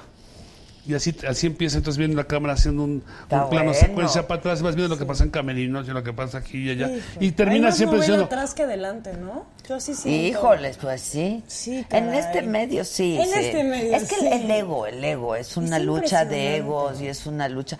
Pero yo sí creo, bueno, yo soy una fiel creyente de que hay que, las nuevas generaciones, los chavos, o sea, aprendes mucho de ellos. Yo he aprendido muchísimo. Pero De, te puedes hacer equipo, Adela, ¿no lo sientes así? Yo de No, repente bueno, voy a sí. ciertos programas, por no decir cuáles, donde siento el pie, el te cambio la nota, el hago que te tropieces, hago que te ¿te, has- equivoques. te ha pasado? Uy. ¿O cómo? Si eso no Eso pasa, no eso no pasa. ¿Sabes? Y que dices, oye, al contrario, enséñame, apóyame, a ver, yo te tuiteo, te, ¿sabes? Claro, te enseño esto, claro, te pongo el filtro claro. y dices, ¿por qué? Hagamos equipo. Yo estoy convencida eso juventud. y además hay gustos para todo y hay lugar para todos. Hombre, de esto es Oye, de grande. Netflix yo no conozco un solo actor de las series que veo. Ah, no. Pues, pues, de repente un famoso que viene ahí, pero la verdad la mayoría de las series que tú ves tú no los Yo de las conoces. españolas sí. Bueno, las españolas sí, porque son Sí. las más que más. Sí, son las que ahorita se ven ¿Qué muchísimo. están viendo, eh? Ahorita. Yo vi una que se llama You, que You. me recomendó Ani. ¡Ah! sí. Oigan. Oye, ya viene la You. segunda temporada. Sí, Pero, buenísima. Oye, lo peor es que conozco a muchos You. O sea, muchos y yo conozco a así. muchas You. ¿También? Pues to- to- todas las que- todas las de esas, todas son malas. Sí, todas sí, son, por eso sí. merecen lo que les tocó. ¿Los stalkers qué son? ¡Qué Stalkers. Stalker es la palabra. Qué fácil es hoy encontrar la dirección, con quién Ah, no, anduvo, no. quién Pero es aparte papá, lo dicen con miedo. una naturalidad. Te, Claro. te, te estoqueé, No, ¿no? te, te roban, te roban el S, te roban el celular, Exacto, te bajan ya los te datos. estoquearon. Yo Ya. tengo una historia también que me leyeron rápidamente de un chavo que era un cuate que se, se, se hace una personalidad, un avatar que es mentira. Se vuelve un marine entonces empieza a publicar y se pone y tiene mil hits. Y entonces de repente una chava, una rubia preciosa se mete y empiezan a chatear y se medio enamoran por internet. Y un día se mete la mamá y le dice, estás hablando con mi hija, mi hija es menor de edad, es un tal, te voy a demandar, no sé qué. Y el pate se espanta y deja de hablarle. Y al mes la chava le empieza a escribir otra vez. Entonces, entonces empieza, y le mete un tercero. Y empiezan a tener una relación ya más oscura de los tres, de no sé cuánto, no sé cuánto. Y un día se pone celoso el chavo, va y lo mata. Claro. Y resulta que, ¿qué crees? Que no era la chava, era su mamá. ¡No! ¿Ven? Por eso les digo que el Tinder, Grinder, digo, híjole, a veces sí. Conozco amigos que se han casado porque se conocieron en Tinder. Una amiga muy reciente se ca- está cañón. Pero es- se supone que Tinder nada más es para encuentros sexuales, ¿no? Pero también puedes No, eh, pues, platicar lo ok, que tú gustes. ok. Es como lo que tú Lo gustes. que tú gustes, Es lo que, lo que desees ese día. Pero esta de- amiga sí lo conoció y se casó con él. Ah, se casó mira. con el chavo. O sea, sí es una como una historia de éxito. Pero yo sí digo, si de repente me toca un serial killer, ¿qué hago? Sí, no, pero ¿por qué no tienes No. novio tú, mujer tan guapa? Qué Porque guapa está mujer. ocupada haciendo Es su carrera. Siempre hay tiempo. No, pero te voy a decir también que es ego. O sea, los, el último novio, por no decir hombres, porque también en medio lo conocen, eh, era una cosa de ego muy... Sí, yo medio lo conozco. Una cosa de O sea, actor. Ahorita lo pueden googlear, así para que sepan. Sí, y, y muy chistoso el ego, ¿sabes? ¿Te puedo dar un consejo? Uno. Cuéntame, ¿sí? Nunca trabajes en este negocio con tu pareja. Porque resulta que, que haga tu Es pareja lo que quiera. Pero trabajar contigo mismo, como me dijo mi padre a mí, mira, que me casé con tu madre y me llevó al cine. Y luego me casé con Amalia Hernández y me llevó al baile. Y luego me casé pues. con la madre de Isabel y me llevó a la chingada. Y luego, y tú que te casaste con la inglesa y luego te casaste con la otra. Porque mira, en este negocio tu mujer que haga lo que quiera, que gane lo que quiera. Pero que no trabaje contigo porque en este negocio mujer que trabaja de pendejo no te baja. Entonces la competencia que se forma en las parejas que trabajan como actores, como productores, todo, se vuelve un Pero problema. yo digo que en todos los ¿verdad negocios, ¿eh? sí? Más, más vale no, Ya no dije algo tener... que no Pero yo creo que dicho, sí, lo que es, can- o sea, es que estuve en Telehit cinco años y también como que probé músicos. Músicos ya están fuera, eh, actores ya están fuera. Entonces, no, bueno, pero no, no, eh, no puede ser tan determinante a esta Ya corta le edad. llegará Yo me acuerdo, a ver, Luis, ¿sí o no? Yo me acuerdo que una vez don Emilio Azcárraga, este, mismo dijo, es que dicen que en el medio los productores andan con las actrices y etcétera. Dice, pues ¿con quién chingados quieren que quién nadie? Pues está se todo el vuelve día con- juntos. Es lo O sea, los doctores andan con las enfermeras. Es que como, O- los, pues sí, como los grupos, sí. estás, mira, los grupos musicales O sea, aquí estamos todo el viven todo el día juntos, viven todo el día juntos. Claro. Los actores están todo el día. cuéntanos chismes de Timbiriche. Sí. Yo no tengo chismes de Timbiriche. No, porque mira, Timbiriche, yo tuvo cinco generaciones. La infantil, la prepuberta, la puberta y la adulta. Cada uno tiene sus historias porque los lo único que se quedó toda la vida fue, fue Eric, digo Diego. Diego su- subió Ay, hasta lo Eric, último. Pero ahorita los que subsistieron son los que están haciendo los shows. Ellos son sus productores. A la única que no han invitado es a Paulina porque traen una bronca ahí, no sé de qué o de cuándo. Pero no un chisme, una Y historia. sim- Talía, ¿no? Simpática una historia de Talía y, y Paulina Rubio que fuimos de gira y de repente había un micrófono en el que decías, uy, soy ya, uh, uh", uh", y se lo empezaron a arrebatar y que se agarran el escenario a guamazos. Y la mitad del escenario por acá era Talía, Ta-", y por acá Paulina, Paulina. Y entonces las agarramos y las separamos y las bajamos a la camioneta y las metimos en la camioneta, pero no nos dimos que las metimos a la misma camioneta. Entonces, tú sabes, como película de Tommy Jerry. Pero de ahí se volvió un mito todo eso. Pero mira, yo creo que como dije, iba, queríamos hacer una, una bioserie de Timbiriche y yo les dije, miren, lo que pasa es que Timbiriche no puede hacer una cosa como Luis Miguel porque ellos cantaban a otra cosa, representaban otro, otro tipo de cosa, eran chavitos, eran hijos de actores. Sí tuvieron sufrimiento porque no tuvieron infancia Claro. Tuvieron que ser actores. tener- Entonces, vivir como actor, que vives en el foro, con la misma gente durante cuatro o cinco meses en el foro, que desayunas, comes y cenas con ellos, que tienes que... Se vuelven tu familia. ¿Cierto? Entonces, ¿Cómo? Pues claro, pues es con los que Es que estás, los pues que ¿a quién estás. ves? De repente sí. la gente, pero ¿por qué te gusta? Pues porque lo he besado 80 veces esta semana. O sea, pues ¿por qué no me va a gustar? Oye, y la primera vez, la primera vez que besaste un cuate así de... "Uh", Y después ya más o menos te vas aflojando. Eh, en una novela. Sí, una novela. La primera novela me toca Amores Verdaderos con Sebastián Rulli. Ah, es un guapo. Y yo decía, sí, pero obviamente yo dije, va a ser padrísimo. No manches, cómo la sufrí. ¿Por El qué? nervio. Tienes a 40 personas alrededor. La luz aquí, el apuntador diciendo, Bárbara, te tapas. Más Bárbara, intensidad, más, intensidad. más, y la estaba pompa". Sergio Jiménez. imagínate. ¿Sabes quién bueno. Que tengo que decir Garcini. No, no, no. Entonces- Hablas de Shakespeareito, ¿no? Tómalo. Decimos Shakespeareito Como una. Shakespeare. Bésense con pasión. Y yo decía, ¿qué está pasando? Y yo decía, en Puebla ya me excomulgaron. Sí, ya claro, no las tías de regresar". Puebla. ¿Te imaginas? No, Con las tías Garcín, de y yo hice, Puebla. yo hice una obra de teatro de, de- de Shakespeare con él que se llama Hamlet, que iba a ser en rock, que nunca hubo rock, duraba cuatro horas. Madre de Dios. Y, y te juro, le digo, tu intensidad, es que tú quieres ser intenso en todo. ¿Sabes qué pasa?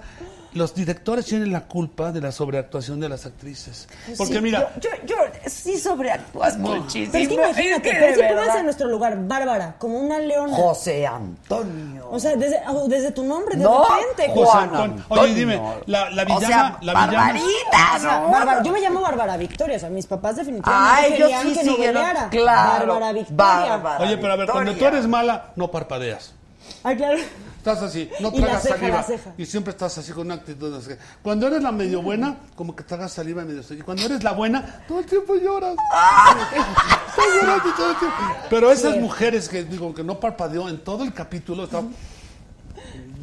cuando hacen el mismo papel, la misma actriz de tres papeles, ahí notas la diferencia. Y todo es que el director se ve, se siente es yo cierto, que, que cierto, les porque- monta la sí cosa teatral. Yo no sé por qué Claro, la pero, sí siento que ahorita siendo diferente, pero ahorita con, con Juan Osorio eh, cambiamos un poquito, tenemos a Juan Pablo Blanco, un chavo eh, pues muy diferente que ha trabajado Es con que Eric eso es Morales, importante. así. Con Eric, Eric de intenso, pero Exacto, sabe su intenso, rollo. pero dice, a ver, pero bájale dos rayitas, es como un sitcom, a ver, Sí, ¿sabes? sí, Relajadita, o sea, entonces sí, pero con Garcini cuando te dice, bésalo como si fueras como una Oye, leona, eh, eh, Ah, yo así, ¿sabes? Te hubieras Aprovechado. Claro, sí, ¿no?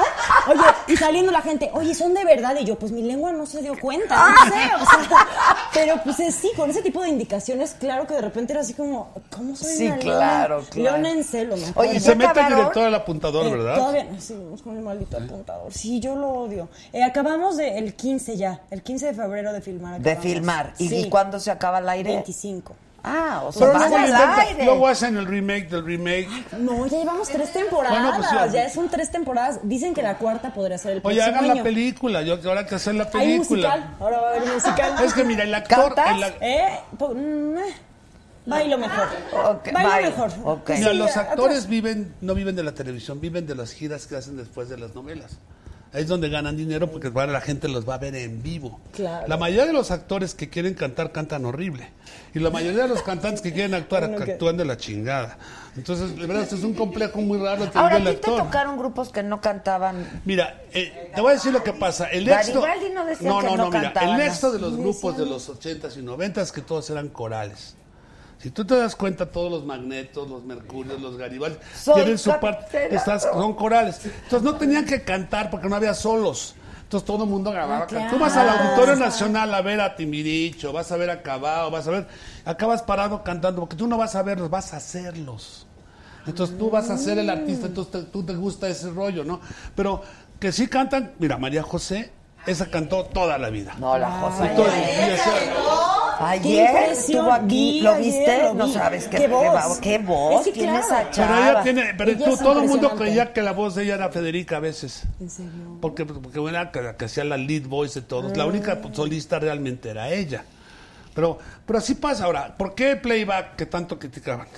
Porque el playback no había tiempo de hacer el Sí, soundcheck. Claro, decía. El otro sí. día vino, Sí, es ¿quiénes vinieron aquí? La banda macha. La- ajá, la banda machos. O sea, imagínate Todo meter aquí, aquí, aquí, Con la aquí, tuba y todo el No, rollo. imagínate, a tre- ¿cuántos eran? 30. Pero no eran los únicos invitados, vinieron otras siete más, cinco más. cinco más, las estelas del nar. ¿Y cómo lo microfonearon? Él se fue. Imagínate microfonear. Y entonces la gente nos decía, ¿por qué hacen playback? Están haciendo playback. O sea, ¿tú ¿cómo cómo le haces? Oye, pero a ver, Sí, sí, voy a defender el playback de una cosa. Los grupos estos de plástico que hacían playback no dejaban de moverse. Porque Eso como sí. ten- ten- los cantar. garibaldis, los garibaldis, pues que te la pongo, que te la pongo, que no sé. O sea, Sergio Mayer, que ahora es un respetado político, Sí. nunca cantó. Por más que lo quise afinar, nunca se pudo afinar. No necesitaba cantar. Él era un GO que animaba. Exacto, O sea, animaba el rollo, un ¿no? GO. Son GOs. Pero así debieron venderlos, porque entonces Pero la en esa- gente oye, pensaba que nos están engañando. Perdón, es cierto. vendían 30 fechas al mes. Sí, está O sea, no, no, está no. Un día hicimos un 15 de septiembre, hicimos 8 delegaciones. Y las sábanas les aventaban 20 así de lejos. porque tú ¿Sabes lo que duele un 20? Duele Sí. más Oye, pero entonces tú hiciste mucha lana, Luis. No, porque yo, yo mi trabajo, a mí me compró la empresa el señor Azcárraga. Y yo era el productor creativo. No era el dueño del grupo como los hay ahora. Los dueños de los grupos son las grandes corporaciones Claro. que manejan el management. Pero yo tenía una fórmula con los artistas. Yo, de lo que ellos cobraban, yo lo cobraba después de gastos, les decía, tú te quedas con el 60 y yo me quedo con el 40, pero 20 de mi 40 lo voy a invertir en ti en tu coreografía, en tu vestuario, en tu momento. Entonces, entonces era un, un día bueno Ah, porque el artista, ok. tú le pagas y se gasta todo en dos días. A un artista nunca le prestes, nunca te va a pagar.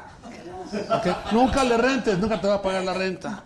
O sea, eso es la verdad, ¿no? Ayer me mandaron, por ejemplo, un, un mensaje en el chat que decía, es que me quedé pensando poco lo que dices, los, los cantantes no ganan de más que de las presentaciones. presentaciones, claro. Y me dijeron, Adela, renta un teatro, ¿no? Este, un lunes o un martes, que no hay, que no hay No hay funciones, función. y haz la saga desde un teatro. Pues sería, sería- ¿sabes qué? Puede ser en el lunario y cobrar los drinks.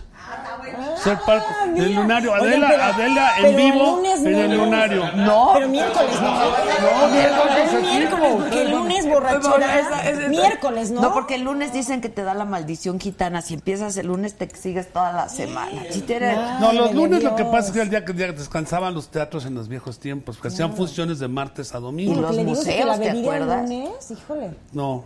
Pero puedes, esto lo puedes hacer en un teatro y va a ser un laughing audience que Claro, está cautiva, claro. que Y va a pagar. Yo sí pago greet. 50 Meet and pesos por entrar a ver ¿Sí a Adela. no? Claro. Sí, yo también. Pues, bueno, hasta y meet 100, and greet, Y un meet and greet. Y, y Y los- un playback y con un- alguien que cante. Un playback. Está ¿no? increíble, ya lo armamos. Y amigos que vengan. Me gusta. Pero tú crees que los, los ustedes le entrarían o dirán, ay, no van a pruébalo, cobrar, pruébalo, quiero mi lana. mira. No, no. No, sí, ¿verdad? Adela, pruébalo un día. Es como los monólogos de la vagina. Yo no los he ido a ver. Supongo que son muy exitosos porque son cuatro mujeres hablando. Y llevan años. Llevan Cuando No sé años. cuántos años llevan los monólogos. Pero tú haces una Sí. prueba de hacer un día este, la saga de esta forma y aparte y aparte tienes invitados musicales que cantan una que otra rolita, tienes una banda Exacto. que te apoya, pero tu personalidad lo maneja, entonces puedes tener diferentes No, invitados sí. cada semana. Ya estamos. Ya, lo Ya estamos, ya armó. estamos. Ya se armó vámonos. en el teatro. Oye, a ver, ¿tú anduviste con Sasha? No, eso es un eso es un mito que me tienen. La, neta trabajé con ella 18 años casi, o sea, ¿cómo que anduviste? Yo le hice su carrera, le hice sus discos, hice todo el rollo. O sea, ¿se dieron sus besos? No, les voy a decir la verdad. Yo fui, yo tuve un romance y me mandó a la goma a las dos semanas. O sea, es la, la verdad de la verdad es que a las dos semanas, entonces me dediqué a producirle su disco y yo creo que lo difícil es convivir con una persona que tienes que marcar tu límite hasta dónde vas a estar. Y entonces de ahí le produje su primer disco, su segundo disco, su tercer disco, lo metí en la primera novela, más que alcanzaron estrella con Ricky Martin. O Ya sea, cuando no había onda. no, pues es que mientras hay onda no puedes andar, andar con una persona, no puedes porque va a ser un conflicto constante. Yo creo que es lo que mira, el amor es un virus, Adela. Cuando te enamoras te enfermas, te duele el estómago, te duele el corazón y luego te infectas, se llama Y celos. te pones bien pendejo. Y luego a los ocho meses dices, a los ocho ven? meses dices, ¿Ya ¿cómo ven? pude yo? Exacto. ¿Cómo pude yo? Si es un Por eso idiota. Sí, claro. Hay tiempos para todo, ¿no? No, niña, tú estás muy bonita, no pierdas el, el- el gusto por el amor, por favor. Y por favor no te hagas, no te hagas ninguna No inyección nada de más nada aquí, bonito que el ni aquí, ni amor. acá. No, sí. Si no, ¿sabes todos. qué? No, operaciones y así, no, no. No, para hacerla diferente, ¿sabes? Todas traen tan, tan, tan. Entonces yo digo, yo soy la diferente porque no hay nada. Claro, no, tú Pues estás guapísima. No, mira, no necesitas. Mira, si tú hablas como hablas así normalmente, Claro, ¿no? inteligente. no necesitas nada. Yo creo que lo que más encanta a un hombre es el mito de la mujer, pero que tú te pongas coras y hablas la boca como la chava de las hamburguesas en la biblioteca. Claro, Sí, claro, no, claro. no. No, yo sí creo que la inteligencia hoy en día sí está de moda. Es un gran Y es el afrodisíaco, sex appeal, sí, claro, claro, Aunque hay que decir que los guapos, digo, también se agradece. No, no, yo, yo, yo si Se hubiera agradece. besado como león, a mí que me diga Garcín Leona. como leona, como leona. Como leona. Como leona. Claro, ¿no? ¿Y ya tienes proyectos nuevos? Sí, a ver. estoy súper emocionada porque empieza una serie de comedia eh, con Elías Olorio, eh, productor de Vecinos, Ajá, ajá. con Rox Castellanos como protagonista. Está divertidísimo, la Qué bueno. verdad. La Eh, Rox es buena La. Rox es buenísima, soy la Britney, entonces me van a ver muy diferente. Ah, Soy eres la como- Britney. Soy como la Ninel Conde de la colonia. Hacia algo así muy divertido. Y además, Pequeños Gigantes. Eh, voy a estar de coconductora ahí, por allá. Ah, ¿vas a Entonces, estar? Sí, estoy muy contenta. Con. Galileo, Eh, con Galilea sí. y está Verónica. Galileo no creo que vaya. Perdón, Ah, perdón. yo, yo creo que no llegará. Galilea, está Galilea, bien. Como- Vero Castro. Vero va a estar de juez. Exacto. Y luego. Y también voy a estar por ahí. no- me prohibieron decir más cosas. Pero ya Ya sé. No, pero yo oí que van a echarle toda la casa la. por la ventana. Oye, como si ya se fue la voz, ya se es fue que la se- voz. Lo acabas de decir, va a ser competencia. Pero no manches, Luis, ¿cómo se les ocurre Bueno, que se les vaya la voz? Eso te voy a decir, Adela, es lo que dije hace un rato. Los costos de los derechos de repente llegan a niveles que ya son inaccesibles. Sí, sí, es y en este momento la empresa que adquirió ese programa le está tirando todo el dinero posible a tener un canal de este tipo de programación con las Academia 34, La Voz 85. 85. Lo malo de todos esos es que lo- la estrella es la escenografía los coaches. Y los Clarísimo. artistas que... Yo nunca he visto a nadie que está- de la academia sí. Sí. Bueno, No, Yair, perdón. Yair, Carlos Yair. Rivera. Carlos Rivera, de la academia Yuridia. sí, Yuridia, de Televisa. Víctor El García. Víctor, el Víctor. Oye, Ayer ¿qué me dices? A ver, ¿Qué claro. me dices de Yurem? Yurem salió de la banda TV. Ah, Marco Flavio, Marco Flavio y Yurem eran como padre e hijo. Oye, sí es cierto. Es yo Marco. Flavio es- es- sigue siendo Marco tu Flavio, productor. es mi- no, Claro, sigue siendo mi brother, perfecto. mi cuate, pero, Pero- ya desde que yo me fui de Es que yo Televisa. estaba en Teen y ustedes estaban produciendo un programa. Así me es. fui y ustedes entraron. Yo me acuerdo Pues sí. perfecto. Pero Espérame, pero él, él sigue en Televisa. él no, también ya, No, ya, ya. ya- pasó su exclusividad. Ah, ok. Les pasó. O sea, Pero- tú tenías exclusividad. No, yo tenía una planta de vicepresidente. yo fui Ah, vicepresidente. gafete blanco desde- de todo. Yo tenía de todo. toda la vida. Bueno, Es que es antes más, todavía tengo gafete. Colores de gafetes. Antes en los, los gafetes, según te daban la- los grandes ejecutivos, podías pasar y tomar vino o tenías acceso a no sé qué. Pero No, también, también no ¿verdad, creas que es tan fácil. Eran, otra- podemos. eran otros tiempos, era otra vida, Sí, era era otro momento. Ahora yo creo que la lucha es encontrar y producir con ideas. Ideas Pero entonces que te quitan la planta. No, me- me- me- yo, me, yo me jubilé. Ah, Me jubilé después de 45 años. O sea, ya no llevaba yo para dónde hacer. Ya estaba harto de hacer la belleza, esto, hacer este, los premios de las novelas. Todo era lo mismo, el mismo formato. El TV ojalá novelas lo están haciendo ahora que lo van a hacer mejor. Porque Oye, no, pero tú me habías contado que ibas a hacer una serie de un edificio, ¿eso ya no? no, esa se llama, es una serie que se llama Mira, Divorciados. cómo me acuerdo de Divorciados. No, ¿Me pero era una serie que mi abuela Julia escribió sobre el divorcio. Y yo lo que tenía era un conflicto de una sub sitcom sobre una pareja de clases sociales diferentes que se case, cómo, cómo sufren A mí el me lo divorcio. platicó y me lo prometió. Ah. y mira, Pero no lo he hecho. Y mira, No, ¿ya no, no, no, son cosas que están Bueno, en pero, formato pero todavía. ahorita, ¿qué vas a hacer para que pienses en ella? No, Tú bueno, tienes exclusividad, yo- dices. no te apoye. Ya Ah, sabes que ya lo pensé, hay tantas No cosas afuera decir. que dije, ya. No, Sí. no, no. No, yo estoy haciendo ahorita. No, di, te digo, yo tengo la compañía productora que tengo tiene como 10 o 12 formatos que está vendiendo uno. Ok. Sí estoy proponiendo un programa para cable, unicable, que estoy queriendo yo hacer a mi estilo, que nunca he hecho, una forma diferente de hacer televisión, Unicable es en la que no quiero ser comediante ni quiero ser el, el, el Jamie Fallon ni nada de eso, quiero hacer un talk show, Un talk show. diferente, pero con inteligencia, pero al mismo tiempo que sea diversificado a todo, en que tenga mi team de millennials, que sean mis, mi dream team, que esté en todo este rollo. Y sí tengo varias series importantes que estoy desarrollando, pero pues hasta yo no quiero hablar de cosas hasta que no las esté haciendo. Ya. Si yo te digo, voy a Pero hacer y no lo hago, voy mañana voy a una quedar cosa, como... Sí hace falta un late night en México. Nunca y he las podido veces que se ha intentado ha fracasado. No o se ha sea, logrado, sí es cierto. Yo, Yo hice creo que uno- esto es lo más cercano a un, un late, late night. Sí, pero lo que Hasta pasa es que, mira, esto. Verónica hacía un late night que se quedaba hasta las 3 de la mañana o 4. Sí, pero- Rocha hacía un late night los viernes en la noche, En ¿te vivo, acuerdas? sí, claro, yo ahí Pero no trabajo. tenía este, este sabor. Sí, Era otra cosa, Era otra cosa. Tú quieres- a gustos. Lo Era que, otra lo que tú quieres en la noche, después de ver las horribles noticias de lo que es guachicoles de aquí, los guachicoles de allá, no, no no lo que quieres es ver un cuate simpático, una chava guapa, un musical que te dé y te dormiste. Un Ellen DeGeneres, un ¿Cómo? Jimmy Fallon, un Sí, James Corden. pero no, yo quiero hacer un poquito como, yo, como Graham Norton. Graham Norton. Ay, Ahora, ¿cómo? pero Es que pero es que es británico. Pero no, lo que no es que sea británico. primero es gay. Y tiene un humor muy, muy, muy Oye, especial muy- en ese Pero porque así son los Segundo, los, británicos, talentos los que lleva, lleva a Robert De Niro y al mismo tiempo lleva a todos los Todos. grandes. Pues mira, aquí si haces nos vas a llevar Pero aquí a pues, Barbarita pero no y a mí. Oye, Yo soy Bárbara Hayek. Pero Adela, tú has traído a todo el mundo a este programa. Sí, pero, ¿Por pero qué? el elenco, a ver, pues, ese es- te voy a decir, a ver, llevo años haciendo esto.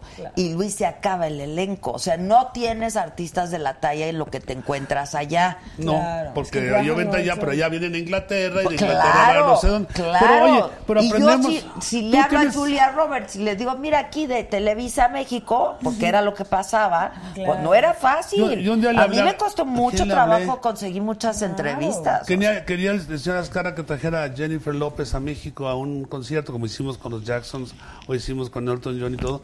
Y marqué por teléfono y me dijeron, oh, if you're talking on the one million, we're not interested. O sea, si hablas de menos de un millón de dólares, no, No estamos somos interesados. interesados. O sea, vaya usted a la es chingada, muy no nos difícil, interesa, es ¿no? muy, muy difícil. difícil. Y entonces no, o sea, tenemos a nuestros talentos y nuestras Claro. artistas y es padrísimo, pero no pasa por aquí lo que antes pasaba de los cantantes españoles, los cantantes Bueno, de aquí, porque los este era el de trampolín de, de talento que había de Sudamérica y de España más importante de América. México, México pero era ya de aquí. no. Si la hacían, no, pues Pero porque ya ya, mira, llegan a México un día y hacen todo.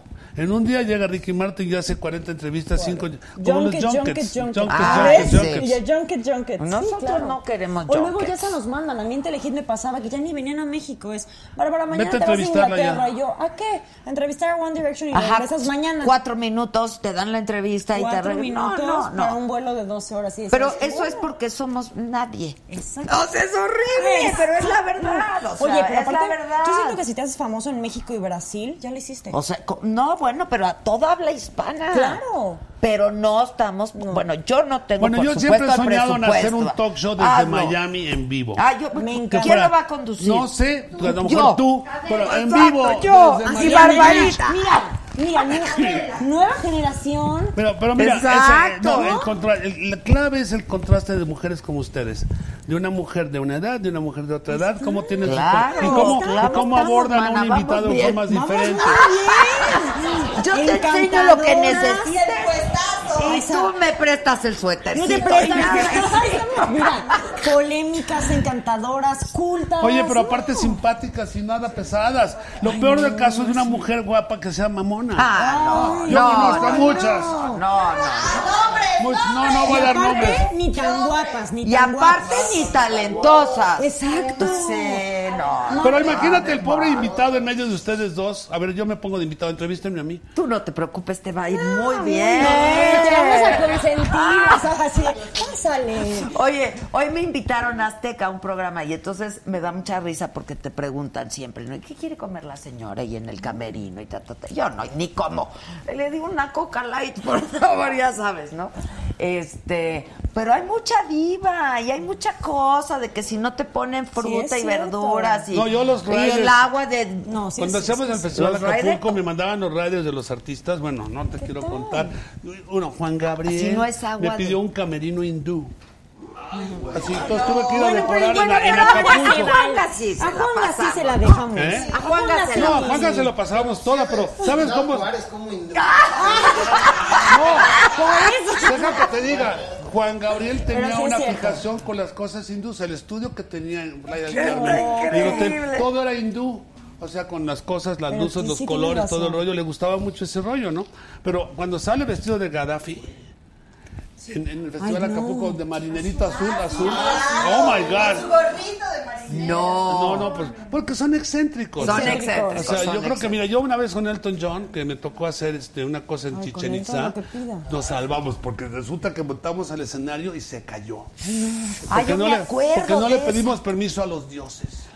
Entonces Elton John llegó, aterrizó en la lado, hizo su show y se volvió a Atlanta, Georgia. Ni siquiera se quedó. Hay Nada. artistas que ni se quedan ni ni, se aparecen. quedan, y sí, otros te cierto. piden unas, unas cosas Te digo, extremas sí. que no dices Vuelan eh, dos aviones porque viene toda mi sí, gente. sí, es como Eso, Tremendo. o sea, tengo un outrash no sé que quiero. cuartos Let's go to México, ¿no? Vamos a México. Se traen al amigo, al perico, al perro, A la al amigo, novia, no sé cuánto. sí, sí, es No. En Premios Telehit yo tuve la oportunidad de ver muchas listas también por chismosa y grupos que, porque todavía Elton John lo que me pida, le hago el cuarto hindú. Bueno, ya es la señora sea. Elton John. Bueno, la señora lo que guste, ¿me entiendes? A la señora. no, la verdad. Oye, Pero- ahí te va esta. Michael Jackson llegó a México a hacer un show con los Jacksons.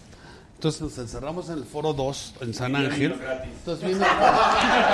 Perdón, todavía era niño y todavía era negro. Y hablaba así, todo el nice. Entonces dijo el papá, queremos comer unos tacos. Y le dije, vamos aquí al, al, al Carabajo Rojo que estaba del lado izquierdo. Ay, ¿Tú te acuerdas de ese restaurante que había una taquería? Y les puso una enchilada. Eh, En Televisa las Para que sepan lo que es. Entonces, los frascos de, sal- de- de salsa roja y salsa verde, se puso la enchilada, se llevaron siete jarras de, de chile rojo y chile verde.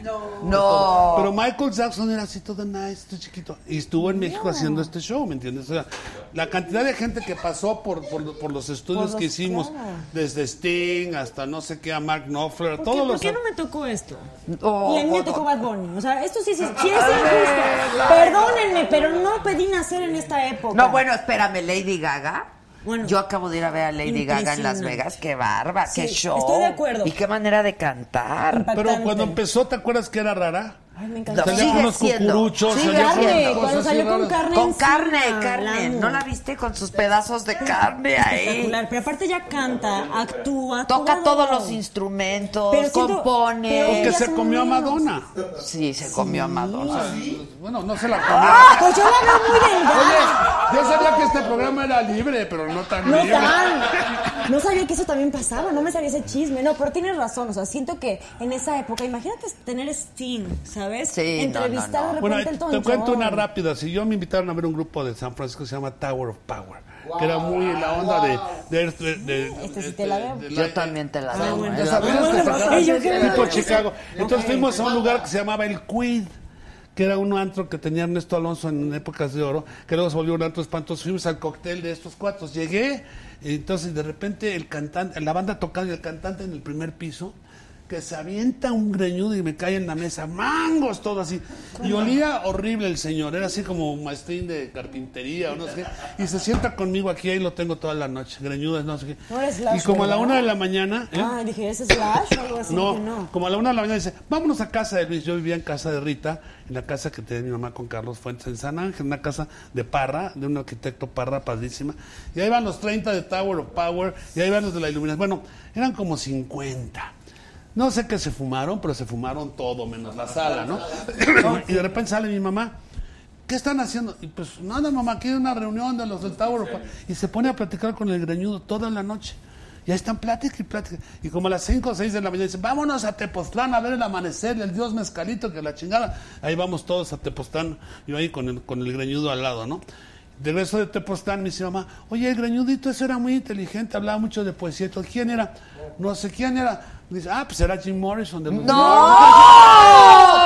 ¿Ven? Lo predije, iba por ahí yo. Sí, es que, pues, ¿Qué estaba haciendo Jim Morrison en México? Dice, vino a promover una película porque él era cineasta. Estudió en No USC y tenía una película que se llamaba Feast of Friends que había hecho con los Doors y venía a promover la No, película. no te mueres. este- este. No, pero yo lo ve, yo lo olía y decía, maestrín. No. Agarraba así, se echaba, el, se echaba el mezcal de una forma, no hizo otra cosa más que eso. Wow. Pero mm, mi mamá me decía, oye, pues había mucho de ¿tú poesía. nunca tuviste problemas con tu forma de beber?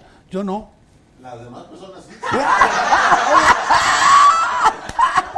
Pues la verdad no, yo no, no, no, no fui tan, Tan borrachito. tan- no, no fue de ese rollo. ¿O si eras desmadre? No, hacía desmadre, sí, hacía mucho desmadre, hacía muchas fiestas y hacía mucho rock and roll. y ¿Te todo, metías- pero te metías algo? No, yo la verdad es que fui muy fresa en ese sentido. Pero ya banda, bueno, no, mota no, no, sí. no, no, no. Bueno, a Mándaro, la, Mota alguna que sí, otra vez ¿no? me, me, me horneé.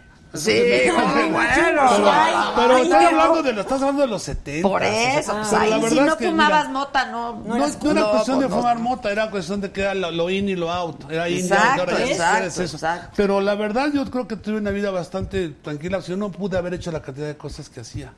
O sea, tenía muy mala reputation, I don't care. La reputation pues, dura... ¿Pero de o sea, qué, de qué reputación? de, de- de mujeriego, de Yo me desmadroso. acuerdo de muchas novias, ¿no? Pero Bueno, pues muchas, sí, se pero casó ¿qué tiene de malo? veces, cuatro, cuatro, Cuatro, cuatro. cuatro. Perdón, perdón. perdón. una. Y una, y, una, y una es mi tía. O sea, y vive en Houston. Ok, ok, ok, perdón. debe estar como esta mesa porque le daban los monchis y se acababa todos los Dios mío, La Dios mío. No, mientras uno sepa que lo ¿Quién que ha hecho, eres? claro. Pero uno claro. tiene que ser consciente de que, mira, yo trabajaba de 8 de la mañana a 12 de la noche, Porque e- esa era la forma que tú trabajabas también. En esas Sí, épocas a nosotros nos educaron metíamos así, al foro y estábamos, teníamos que inventar todo porque no había esos instrumentos que hay ahora para hacer lo que hay. Y lo sigues haciendo. Entonces, no había lights, como te digo, otras luces robóticas padrísimas, ¿no? No había monitores en los foros, no había inalámbricos, no había in-ears, no había Ay, nada de esas bueno, cosas. Eso, eso está padre, ¿no? Pues tenías que, Tenías- te tenías las ingeniabas, cosas. te las No, y ingeniabas. aparte te o sea. divertías, o sea, hacías una Nosotros cosa. hasta con masking tape hacemos las cosas. ¡Qué Era típico el Oye, masking. El grupo de los gaffers. Claro. Oye, bueno, entonces serie nueva. Serie nueva. Eso está padre. Exacto, ¿Cuándo está padre. estrenan? Eh, apenas empezamos en abril a filmarla, entonces todavía no tenemos. Yo creo que para septiembre. ¿Teatro estaremos- has hecho? Teatro no. ¿Y quieres? Eh, me encantaría, pero ¿sabes qué pasa? De repente, cada vez que quiero es deportes y de repente está el hit y luego fue Jordi y luego fue Haitovich, entonces como que he ido ti, ti, Ah, es que ti, también ti. estuviste con Jordi, con, Con Haitovich, Jordi estuve claro. cuatro años, con Haitovich estuve dos, entonces... Tú sí mereces la medalla al Sí, mérito. Ya, no, eh, quería decirlo. Mucha gente Oye, me lo mis dice. respetos, ¿eh? Pero no, padrísimo trabajar. Te voy a decir qué me pasa. A mí me encanta. la- Todo el mundo se queja, pero te voy a decir algo que sí entiendo. Este hombre al final, él paga todo el asunto. Entonces, claro que quiere que todo plato ya salga. lo balconeaste completamente. Ay, no, pero él lo dice para todo el mundo. ¿Quién, Es verdad. Haitovich? O sea, se, les da el, se le da el espacio, pero él paga todo. Ah, él produce. Él produce. Pero no y entrega el programa. Exactamente. Ok. Entrega la lata. Él Entonces, entrega la yo lata. sí entiendo que de repente sí estás viendo que, digo, con todo respeto, llega una actriz y se equivoca 40 veces y solo tiene tres párrafos. Entonces, sí hay un momento en el que entiendo el grito, ¿sabes? Y uno que está trabajando ahí todo el día, dices, mijita, o sea, él es actriz, ganaste el TV y novelas el año pasado. Di, di la pinche palabra bien. Buenos días, o O sea. sea, dilo bien. Entonces, sí, sí le agarré como el gusto porque entendí que era un hombre muy perfeccionista. La verdad, yo aprendí mucho y gracias, o sea, yo creo que sí con su comedia llegué a esta serie, porque yo comedia decía, eh, soy Tú tienes que aprenderle a alguien siempre las cosas. No, Claro. no, no, no al que lado, Entre aprende. ¿Tú a quién le aprendiste, Entre sí. Yo le aprendí mucho a todos. Es que, mira, Jacobo, Pero alguien que te- te- te Ricardo marcó. Rocha, este, ellos sin duda, ¿eh? Y luego Joaquín, ya más recientemente, ¿no? Entonces eres una institution. No, no, Eso- sí. no, no, no, yo no, yo Por supuesto. Decía mi papá, Pero mira, que yo aprendía de todo. Yo aprendía de los camarógrafos porque ellos saben, o sea, lo han visto todo. A ver, tu y mejor público eran sí, los camarógrafos. Sin duda. O sea, el loco Valdés, ahí donde lo ven, empezó de floor manager. Claro, y mi papá un día le dijo, está usted loco, Valdés. Entonces se volvió loco Valdés. Pero Entonces el loco Valdés, se- su público eran los camarógrafos. Claro, Entonces los agarraba aparte- cubetazos de agua o los correteaba en el foro. Porque No, había si, público. Si tu, si, si tu gente, o sea, yo cuando a mí alguno de mis cámaras, en Televisa, por ejemplo, toda esta banda estaba en cabina, pero en piso, pues tenía mi staff, ¿no? Claro. Y me decían, a ver, este, si te quieren chingar un camarógrafo, pues te chingan porque, no, o sea, nada más puede. le mueve tantito, o se fue a No, no negritos, sabes. o... No, y, y entonces haces un buen equipo con ellos. Yo les aprendía muchísimo. Yo Claro. aprendí pues, las cámaras y la iluminación. y De quien estés hay que aprender siempre, caray. O sea. ¿A ti tocó el, el apuntador Roy que tenía un puro y apuntaba con puro? No, no, no. Era un es que yo español todos así que los tenía el puro aquí, te apuntó, no entendías una chingada. Pero Es que eso estaba en San Ángel. Decía. San Ángel, claro. Yo estuve en Chapultepec Es que toda mi vida. Chapultepec, o sea. es que sí, pero- en San- o sea, lo poco que llegué a hacer con apuntador que fue con Derbez, que me invitaba a hacer Ay, sus sketches. es que es horrible el apuntador. Yo no me, yo prefiero aprendérmelo, la verdad. Yo soy el rey del teleprompter. El teleprompter es equivoco máximo, yo sí prefiero. Es mucho mejor. Es mucho mejor. Si lo sabes hacer el No, teleprompter. es que hay que Claro, aprender a hacer. aprender. Mira, a mí yo quiero tomar un curso de teleprompter. ¿Cómo es que Trump no ve el teleprompter? Hay una técnica para que tú, para que tú estés- de- estés de alguna forma, acabas viendo aquí el teleprompter, entonces por eso siempre está hablando directamente Sí, claro, para acá claro. y no está yendo para acá o para acá. Cosa que es difícil porque hay que tomar un curso de prompter por la velocidad, por la respiración, por la pausa que tienes que hacer. No, por la intención que viene.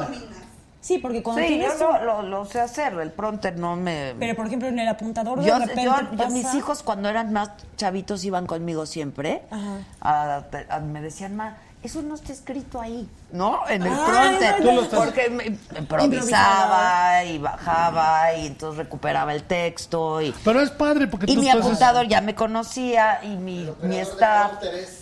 Ah, yo sí. Ahí sí me echaban unos pronter, ¿no? Bueno, cuando hacíamos los sí, premios TV y novela, que le ponías un teleprompter hasta allá en un monitor gigantesco Eso y no ¿eh? lo leían. Y decía, eh, la ganadora, les dabas tarjeta, les dabas apuntador, Sí, les no ponías mames, Y aparte, y aparte es que sí es Y cierto. aparte la no tenía frase que decir el y ganador es- ganador es, y no este, podían. Sí, sí, sí, Sí, qué es cosa. cierto. Pero también te voy a decir una cosa. Cuando tenemos Chicharo también, eh, con todo respeto, digo, hacen un gran tra- trabajo, pero de repente ya le dan hasta la entonación. Entonces imagínate estar pensando, ok, este es mi personaje, tengo que llorar, luego lo cacheteo, lo beso, y te están dando todo el texto aquí, y aparte con otra entonación. Ahora, yo creo está que eso, las telenovelas son para los actores un súper... Eso es súper. Pero muchos actores ya no quieren usar apuntador, ¿eh? ¿eh? O sea, muchos actores ya quieren de memoria. rapidez y por dinero. No, claro, de porque otra. aparte montas la escena en la mañana, la ensayas una vez, la es pasas otra dos vez, veces y pues, estás... es como en panadería. Oye, mi Sí, papá me decía sí, que un día llegó un actor muy importante. Digo, don Luis, me están aquí negreando. Me tienen desde las 8 de la mañana hasta las 8 de la noche y he estado en tres escenas. Maña- al otro día llegaba, oye, anoche te vi en tu novela. Estás, estás muy bien. Saliste dos minutos. Sí, dos Porque minutos. sales dos minutos Dos de todo lo que estuviste todo el día porque estás matando escenas, haciendo cosas. y La no espera, tienes- la espera, es que sí es cierto, la diferencia entre conducir y actuar está cañón. O sea, ay, Latin, ay, Latin estuvo también en, En mi novela, Roma. pero- en Roma y también estuvo en Mi Marido, que fue muy Ah, divertido. ¿sí? Sí. Andaba Sí, con, claro, ella lo dijo, Con sí, Regina sí, sí. Orozco, hacían una pareja muy divertida y de repente cuando nos dijo lo de Roma era, ¿vas con Cuarón? Y todos, wow. ¿A ti te gustó Roma? Mira, te voy a decir algo. Creo que es muy bonito. Me encanta cómo te sitúa. La historia es linda. Amo la frase donde dice, las mujeres siempre nos va de la chingada. No es cierto. Pero sí hubo un momento que como que... sí, yo no sé. Es que Sí. cuando termina, ¿qué sentiste? Sí, es que el final me, me quedé así como... ay, pues sí, a las mujeres nos Yo va quería que pasara un avión así. shh. Sí. ¿Sabes? Es que lo de los aviones es genial. Es que era típico de la época Es pasar típico de la época. Y es bien padre para los que no vivimos la época, pues estarte situando y ver todo el movimiento que estaba pasando Eso lo ahí. hizo muy bien, la Sí, verdad. O sea, coches. hasta la caca del perro. Pues mira, Está yo espero que los. Oscars ganen lo más que se pueda, porque para nosotros va a ser Sí. una liviane de estar con las malas noticias y las fake news. Sí, Tú claro. sabes, Adela, te voy a decir un secreto. Una mosca, una mosca que pasa de izquierda a derecha en una televisión, el canal de las estrellas, ¿ok? Que en la noche, obviamente, esa pasa por acá, en la noche está dando lata en la novela, a los 10 minutos ya da autógrafos. Oye, y si, tiene- y si está de buen humor, da entrevistas. Así Entonces, la mosca, tú le pones un, el canal 2, tú Sí, pones una mosca en un papel blanco, Sí, sí, entonces la dejas ahí cinco minutos, y la mosca se mueve, se para el país. Está cañón. Lo sí. que es el poder de la El poder de la televisión. Yo, televisión, como digo, el Canal 2 cierto. tiene rating apagado. No, hay veces O que... sea, en. Porque es un canal que nos dio una mexicanidad, nos dio una tradición, Claro. nos dio una historia, nos dio... Ahora, que cambio, ojalá regresara a ser un canal más, más doméstico, más nosotros, más desarrollo, no estar copiando formatos de Endemol o formatos de aquí o formatos de allá. Claro. Nos hace falta el Yo hábito... hice el Big Brother. eh. Bueno, de ahí viene, de ahí viene. Tú estuviste en el Big Brother. Pero, pero yo creo que en un momento tuvieron su momento esas cosas, pero en este momento que necesitamos identificarnos con nosotros Ya no mismos. No, es que necesitamos identificarnos con nosotros mismos y regresar a hablarle a la televisión como le hablabas antes, ¿no? ¿Te acuerdas que decías, no, no lo beses, te está engañando? No es que ahora nada más, tira cabrón, tira, y no tira.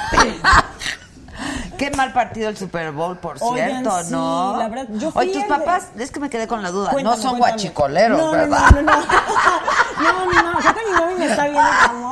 No, no, no, para nada. Y este. Muy bueno. No, es que hay un problema muy serio. Muy serio. En mi casa se habla diario de política, por eso no voy tanto a Puebla, no, no es cierto, más. Pero sí es que te juro. No, y con lo que pasó ahorita en Puebla. con- Imagínate. Nunca lo que sabremos más que el 10% de la verdad, ¿sabías? Sí, lo que A pasó ver, fue gravísimo. quiero que me hagas una cosa. Hay una Dime. frase que yo digo cuando hablo con políticos que siempre están hablando que van a combatir a la delincuencia organizada, al crimen organizado, a todo eso, y no hacen nada. ¿Sabes con quién hay que combatir? Que nadie quiere decir al crimen autorizado. Nadie quiere decir esa palabra, el crimen, que es el verdadero controlador de todo el crimen.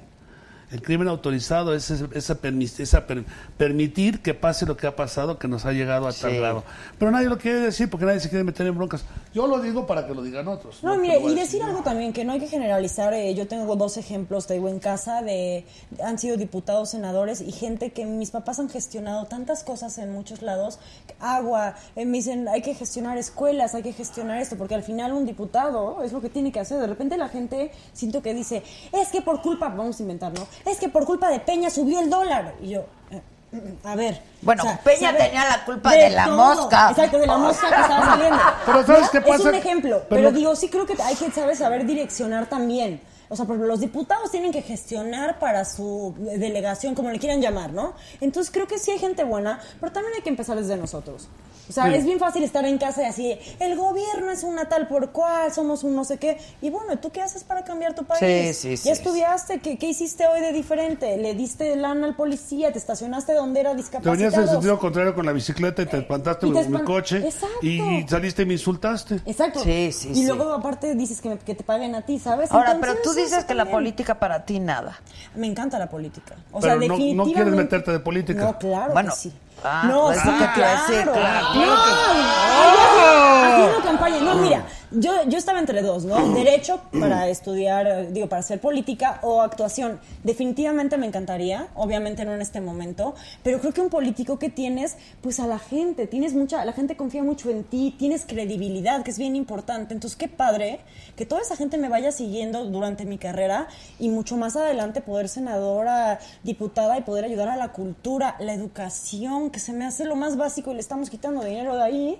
Eh, ya saben por qué. Y entonces, claro, me encantaría. O sea, Ah, ok, sí es- ok. Nada es algo que en tu vida algo. quieres hacer. Claro. Porque, hacer. pero por el servicio, por, Por el servicio. Amo el servicio. Me, me acuerdo que mi papá decía, servir es mi privilegio. Y siempre que la recuerdo digo, sí.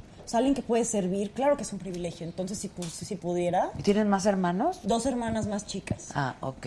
¿Y ellas Sí. que ven que Eh, andan? Una abogada y la otra comunicaciones. Ah, ok. Ahí andan, Pues ahí, ahí andan. andan en el Ahí asunto. andamos, digo, Na- las tres. nada más acuérdate cuando quieras ser rica y famosa que el rating lo tiene la mosca. Exacto. Voy a poner mi la dinámica. A A ver. nos vamos a divertir. Una Ten, dinámica. ten. A ver. Ya que está, pues, la, la, la onda de los millennials son los emoticones, ¿no? Los emojis. Sí. Entonces, con emojis, ustedes me van a decir qué película es. El que atine A primero. Star is Born. Yeah. No, ya me callo la boca, ¿eh? Porque Alcanzar una estrella, diga usted. Sí. No, porque le falta ya que está haciendo así. El diablo viste a la moda. No, esta, esta ya ganó, ya ganó. Ok. Freddie Mercury, Bohemian Rhapsody. ¡Ya, güey! Soy fan. Soy, Ah, soy una Qué bueno nerd que no hay que apretar el botón. ¿eh? Soy una nerd de closet. A ver, esta está muy buena, esta Me voy a callar. Eh, Brokeback Mountain. ¡Ya, güey! ¡No puede ser! Amo el cine que les digo. ¡Pero lo amas! Sí. Y los emoticones Y también. Así hablo. A ver, esta está muy bonita, Ay, está ya, muy ya, padre. ya me voy a callar. Yo no, yo no he dado No, una, esta, ¿eh? está- esta es buena, esta es buena. Chihuahuas go to Beverly Hills. ¡Ay, no! Yo decía por el Chihuahua, a ver. ¿Qué son este? Caca, perro, perro. perro, avión, Crash y No, no es crash, es un avión. es un avión. Y llega un... Caca, perro, avión Y una actriz. y una Una actriz. actriz. Nominada. ¿Nominada ahorita? No. Este... Y Alicia. Roma. Sí, mira. Pues sí. Ahí está el avión de Cuarón pasando por acá. Ahí está, esta mujer. ¿Sabes que lo pensé por el coche? Pero dije, Pero no, ¿por qué, muy por qué tanta caca? ¿Por qué tanta caca? Estaba lleno de caca. Con los perros, ¿no? Los perros y el coche pasa y se embarra todo el tiempo. Bueno, ya, ya adiviné una, ¿eh? Exacto. Ok. Eso es, es Este, un pianino. eh, Aero- no, iba a decir Aerosmith, Eso- ¿eh? pero es un Este, platillo volador. No. porque ese es un ovni, Un platillo ¿no? volador, un, un semáforo Es un clásica, es Clásica. clásica. ¿Y ti? Ay, wow. Extraños, extra- De por ahí. en- en- encuentros terceros del primer tipo. Del tercer tipo. Extraños, para que vean encuentros cercanos, ¿No del viste? tercer No, la- tipo. La tienes ¿La que ver, ver? sí, Ok. claro, es un clásico. A ver, esta está muy buena. A ver, está bigotón. Es la última, el último disco de Arjona. A ver, ¿Como repetitivo? no más hombres. ¿Los hombres no lloran? No. ¿Es Este- película mexicana? No. No.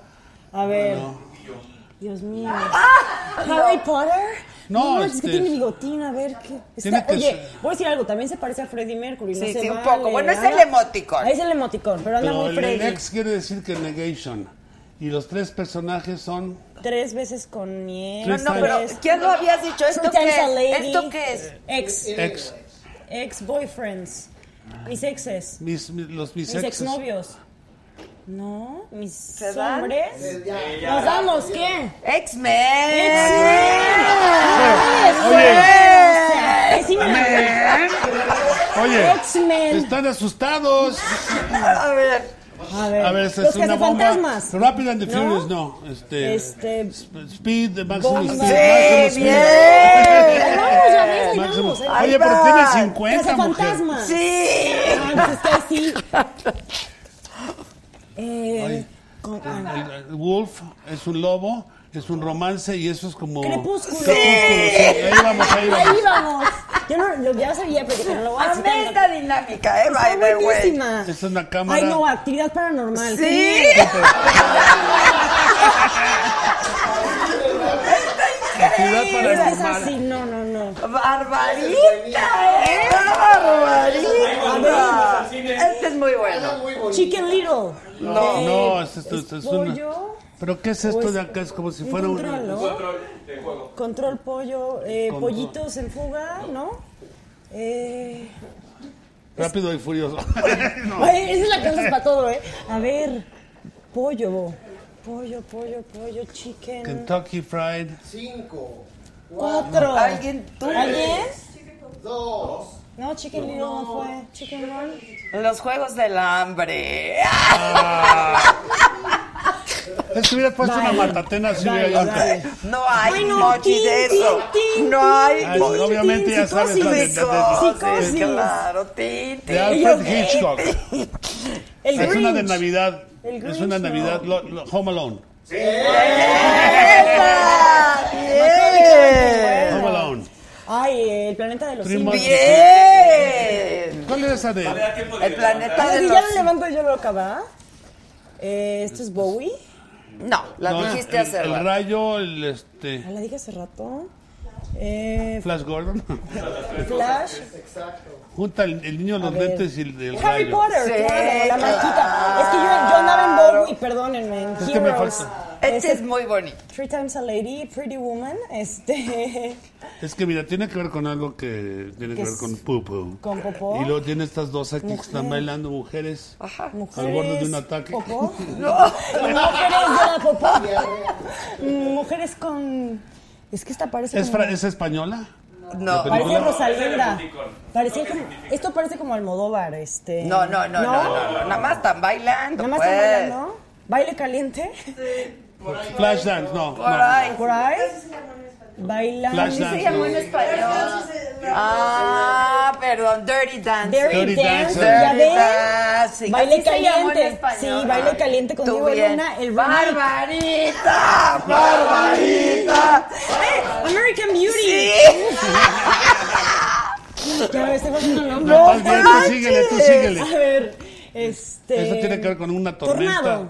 No, no tiene que ver con una tormenta perfecta, no, la casa. tornado? La No. casa de. Un clásico también. Sí, es clasiquísimo. Eh, lo que el viento se llevó. Sí. ¡Ay, peliculón! Peliculón. ¡Qué mujeres! qué Este muy película. Naranja mecánica. The Clockwork Orange. Este viene de Navidad, es algo navideño este. Sí. Las dos chavitas, el, del snowman y, el, y la nieve. Two, two girls, Pues no es dos The Shining. No. No, también. eh, dos Exacto, Shiny. No, yo no dije de Shiny. Yo no, no, dije. Shining no ¿Alguna tiene que ver alguna Es de las dos hermanitas que aparecían a cada rato en The Shining, ¿no? Sí. Lindsay Lohan, ¿no? ¿No es Lindsay Lohan? Es que invierno, invierno gemelas, este... Sí. Un invierno... Let it go. ¡Ay, Frozen! Sí. Oye, es que son güeritas, ay, Sí, son la, la güeritas. Frozen tiene que ser una rubia y una morena. Chevito. Era la de Pati. Tú dices, no, esta yo no. No, No la viste de miedo, la, Ah, la esta sí, odio. la, el- la del payaso Eh, asesino este. Eso, eso, eso, yo eso, eso. eso. Eh, está muy bueno. A ver, espérense. Es el, El el rey rey. King Kong. ¡Bravo! Oye, por cierto, que Ani acaba de llegar de Nueva York, fue a ver King Kong, la- el musical. ¿Ah, qué tal? dice, pantallas alrededor, el, mu- el muñecote que cae de arriba y todo el rollo. Hay que ir. Ah, Hay que ir a ver King Kong. Hay que ir a ver Hay que ir a King King Kong. Kong, que está en la calle de Mina, ¿no? O sea, ¿y ¿Todavía todavía ¿Algún- existe ¿No les eso? tocó a ustedes el King Kong? Nunca hay en la A mí calle. nadie me ha tocado el King Kong. Qué bueno. ¿Tú has sufrido acoso? Eh, fíjate que yo creo que también como te ven, te tratan. Entonces yo llegué como que rebozo, Puebla, no tomo, no fumo, ¿sabes? Y sí se les queda un poco. Ok. Obviamente como que tratan como de tan, tan, tan. No. Ok, ok. Oigan, yo creo que... Ah, sí. Creo ¿De que qué? ya estoy en el catálogo. Oye, está horrible. A mí cuando me preguntaron dije, ¿No puta, no estabas? sé, porque yo nunca estoy han deprimidísima. ¿El catálogo del SEA? Ajá, ah, en el CEA sí estoy, pero en el famoso seguro En no, el catálogo que decían que eran muchachas. que prestaban sus servicios. Ajá. Eso, eso es un mito absurdo Sí, también de todo. Yo no- ¿Verdad que es un Es mito? un mito completo, digo, necesario para los las revistas del corazón. No, qué bueno que nos lo dices porque yo llevo meses sin poder dormir. O sea, y tú yo sí. Porque dije, yo Oye, es nunca como estuve en cuando ningún bajabas, cuando bajabas el edificio del SEA decías ya, ya, ya. Gay, Está no, ya, este- está ya, está ya. No, yo sí he sufrido Bueno, es que a acoso, ti te- yo sí he sufrido acoso de, de mujeres. Yo tenía una que se echaba un perfume y le decía, oye, no te pongas ese perfume, hueles a tía. Y ya sabes que dabas. Y un día le dije, le dije, ya no podía más con ella, entonces me fui a cenar a un restaurante que está allá por la carretera Cuernavaca, le relié. Le seguro algún novio fuiste con él. Y me dice, le digo, ¿sabes que tenemos que terminar? Porque eres demasiado intensa, no se puede. Entonces se quedó callada, nos fuimos, tenía un bochito. Ella de repente dice, pues si no es conmigo, no es con nadie. Mete primera, y ahí vamos al desfiladero y se estampa con la cosa esa de piedras que hay. Y me bajo del coche y me bajé caminando hasta Tlalpan. No, no, y me mentaba la madre y me decía y me aventaba el coche. Dice, no, porque hay intensidades y hay esos intensidades. acosadorcitos, sí, yo pensaba que acoso de mí. No, de- de tú, No, sí, de mí tú. Bueno, la, la de, la, de, la, de, Ye- la de mí es un acoso, pero súper... La de you. La de you, La de you, la de sí. mí, hablaba de Ah. mí. No, la de mí, la tuya. El acoso es de la mía, mi película, Ah, ¿no? Para la gente que no ha visto You, Hay que seguro verla. que sí hay Pero- que verla, porque yo sí tuve Fíjate, uno. Sí, la van a sí, ver sí. y al principio van a decir, bueno, está en un rato, No. pero no está pasando nada. Porque el tono de la película no es No, es como buenazo, normales. pero es- De allá cuarto capítulo, quinto es donde empiezas a sentir así sí, cosas. sí, sí. No, sí, ¿Y qué más? ¿Has ido a- al teatro en Nueva York? No, yo no he ido a Nueva York, Aris fue a Nueva York ahorita. Yo voy a Navidad, yo Ay, nada qué más voy a padre. Nueva York Yo en Navidad a recientemente ver el, el Radio City Music Music Spectacular, yo Christmas también. Spectacular. Es Yo que juro que voy allá a volverme niño otra vez. Es un básico. Y eso que mi, mi Julissa y yo hicimos mucho teatro, hicimos Claro, muchas obras. claro. Bueno, fui a ver las primeras, de, las primeras, todas las obras que comprábamos. Ahí ahora ya las cobra todas las Morris de Gilbert y las pone, ¿no? Lo cual Sí, está sí. perfecto, ¿no? Pero sí me tocó mucho ver mucho teatro. Oye, Julissa, ¿cómo está? Julissa está muy bien. Está, hace sus traducciones. Julissa nunca quiso ser Julissa, quería ser egiptóloga. Quería ser este, antropóloga. Y mi mamá la volvió Julissa porque a fuerza la volvió Julissa. Pero Julissa es una mujer muy culta, ve mucho cine, lee muchos libros, es una mujer muy preparada. Sí, yo he platicado Y hace con ella, traducciones de obras de teatro. Ahorita la de Vaselina, pues es su versión la que están usando. Ah, la de. Jesucristo, la del terror de show, de terror de Rocky. De Rocky, este, claro. bueno, la, la de José el Soñador. Hicimos, bueno, hicimos una, bueno, Vaselina con Timbiriche. Hay cosas ahí que son mitos. Que ¿Y ustedes sí son hermanos, hermanos? Hermanos, Del hermanos. mismo- del Tú sabes que el baile del sapo no lo inventó, no es de Timbiriche. Es del Rocky Horror Show. Ah, sí, sí. sí, la canción sí es cierto. Horror. del Time Warp. Sí, The sí, time- sí. let's do the El time warp claro, again. claro. Pero la gente, ¿cómo le ponen cosas a la gente que son Que son- no son? sí, claro, claro. Pues vamos a leer tu libro. Muy perdió. Yo lo voy a leer este fin de Eh, semana. eh, ¿Y ahorita? Lo voy a leer este fin de semana y lo comentamos próximamente. Tú me invitas porque sí, creo que el problema es que me vas a cuestionar cosas de ese libro que son muy técnicas. Y yo sí quiero darte una respuesta correcta porque el tono del libro es muy casual. Ok. Estoy, estoy despertando yo y de repente la tele se prende sola porque ya está programada y sale un láser y me pega en el ojo y lee mi estado de ánimo. Y paso al baño y el baño es un laboratorio que ya existe en mi Me baño. suena a Black que me- Mirror. Es muy Black Mirror, muy Electric. Dreams, muchas Qué de buena cosas. serie también, Qué Black buena Mirror. serie. Entonces está muy interesante. ¿Ya has visto una que se llama Electric Dreams que está también en Amazon Prime, que es el No. mismo estilo de No. series? Es como la de los chavitos, ¿esa cómo se llama esa de los chavitos que... que unos La que se, se van a un... No, unos chavitos, que una serie que fue muy famosa. Gossip que la- Girl. No, no, de chavitos de terror también, un poquito Ah. de ciencia ficción. Todo lo que es ciencia ficción a mí me vuelve loco. Yo siento que yo soy un extraterrestre. Mi padre era un extraterrestre. Mi madre era una extraterrestre. Sí, la verdad, sí. Stranger Ah, Things. Stranger Things. Buenísima. Bueno, es que si a ti te viene, a ti el rollo te viene No, de nacimiento genético, genético. Bueno, y cuando conozcas a Francisco, creo que lo invites al programa a ver qué te dice. Sí, porque Fran, sí no, tiene mucha labia. Ah, es DJ además, ¿no? Claro, sí, lo, Lo vamos conozco a bien, lo conozco bien. Pues ya ahorita va a llegar Y a tú ratito. acuérdate de que si haces un Oye, yo show, tengo cosas, pero si- ya disponibles. está muy programada. Ani, tómale sus datos, por favor. Por favor, Que ¿eh? que Yo vamos estoy a hacer- estudiada, lo juro, no soy de esta Oye, época. ¿te puedo invitar a mi programa cuando lo haga? Sí, Porque claro. si lo hago mi programa, yo quiero tener. Pues, tengo varias ideas que quiero hacer diferentes, ¿no? Tengo la antientrevista. Ah, claro. Que la hacemos en una situación que saco de contexto. Ándale, ándale. Entonces, a si lo hacemos, eh, te puedes en un confesionario donde te puedo entrevistar, Ya o estás. en un manicomio donde estamos los dos amarrados, o en el baño, tú en un lado y yo en el otro. A donde me digas, ahí estoy. Bueno, yo Bien, sé que ¿eh? tú, y yo sé que tú serías una magnífica co-conductora en Vamos, cualquier programa. padrísimo. Aunque ya sé que tienes la experiencia de la comedia, yo no soy comediante. Te ríes de las estupideces que digo, pero no soy comediante. Pero ahí ¿no? está. Es involuntario, es como los políticos, ¿no? Tienes razón, nos parecemos Les bastante. dije que se parecían. A ver si no terminamos los tres ahí en la política, ¿eh? No, Por diciendo. no, Por andar tú diciendo. sí, porque, porque yo quiero estar con la mosca. Sí, exacto. Mosca Oigan, famosa. muchas gracias. Mañana tenemos un programa especial para todos aquellos que se hayan suscrito y que sean miembros de la saga. Mañana tenemos un programa especial. Para los que no, pues no. Nos vemos el próximo lunes. Pero todavía tienen chance de, de ser miembros. Los quiero mucho. Qué increíble programa. Muchas gracias. Gracias, verte. querido. Gracias. Y estás preciosa. Que te va a ir muy bien. Que te vaya muy bien y te va a ir logres muy bien. Te va a ir muy bien. Muchas Muchas gracias.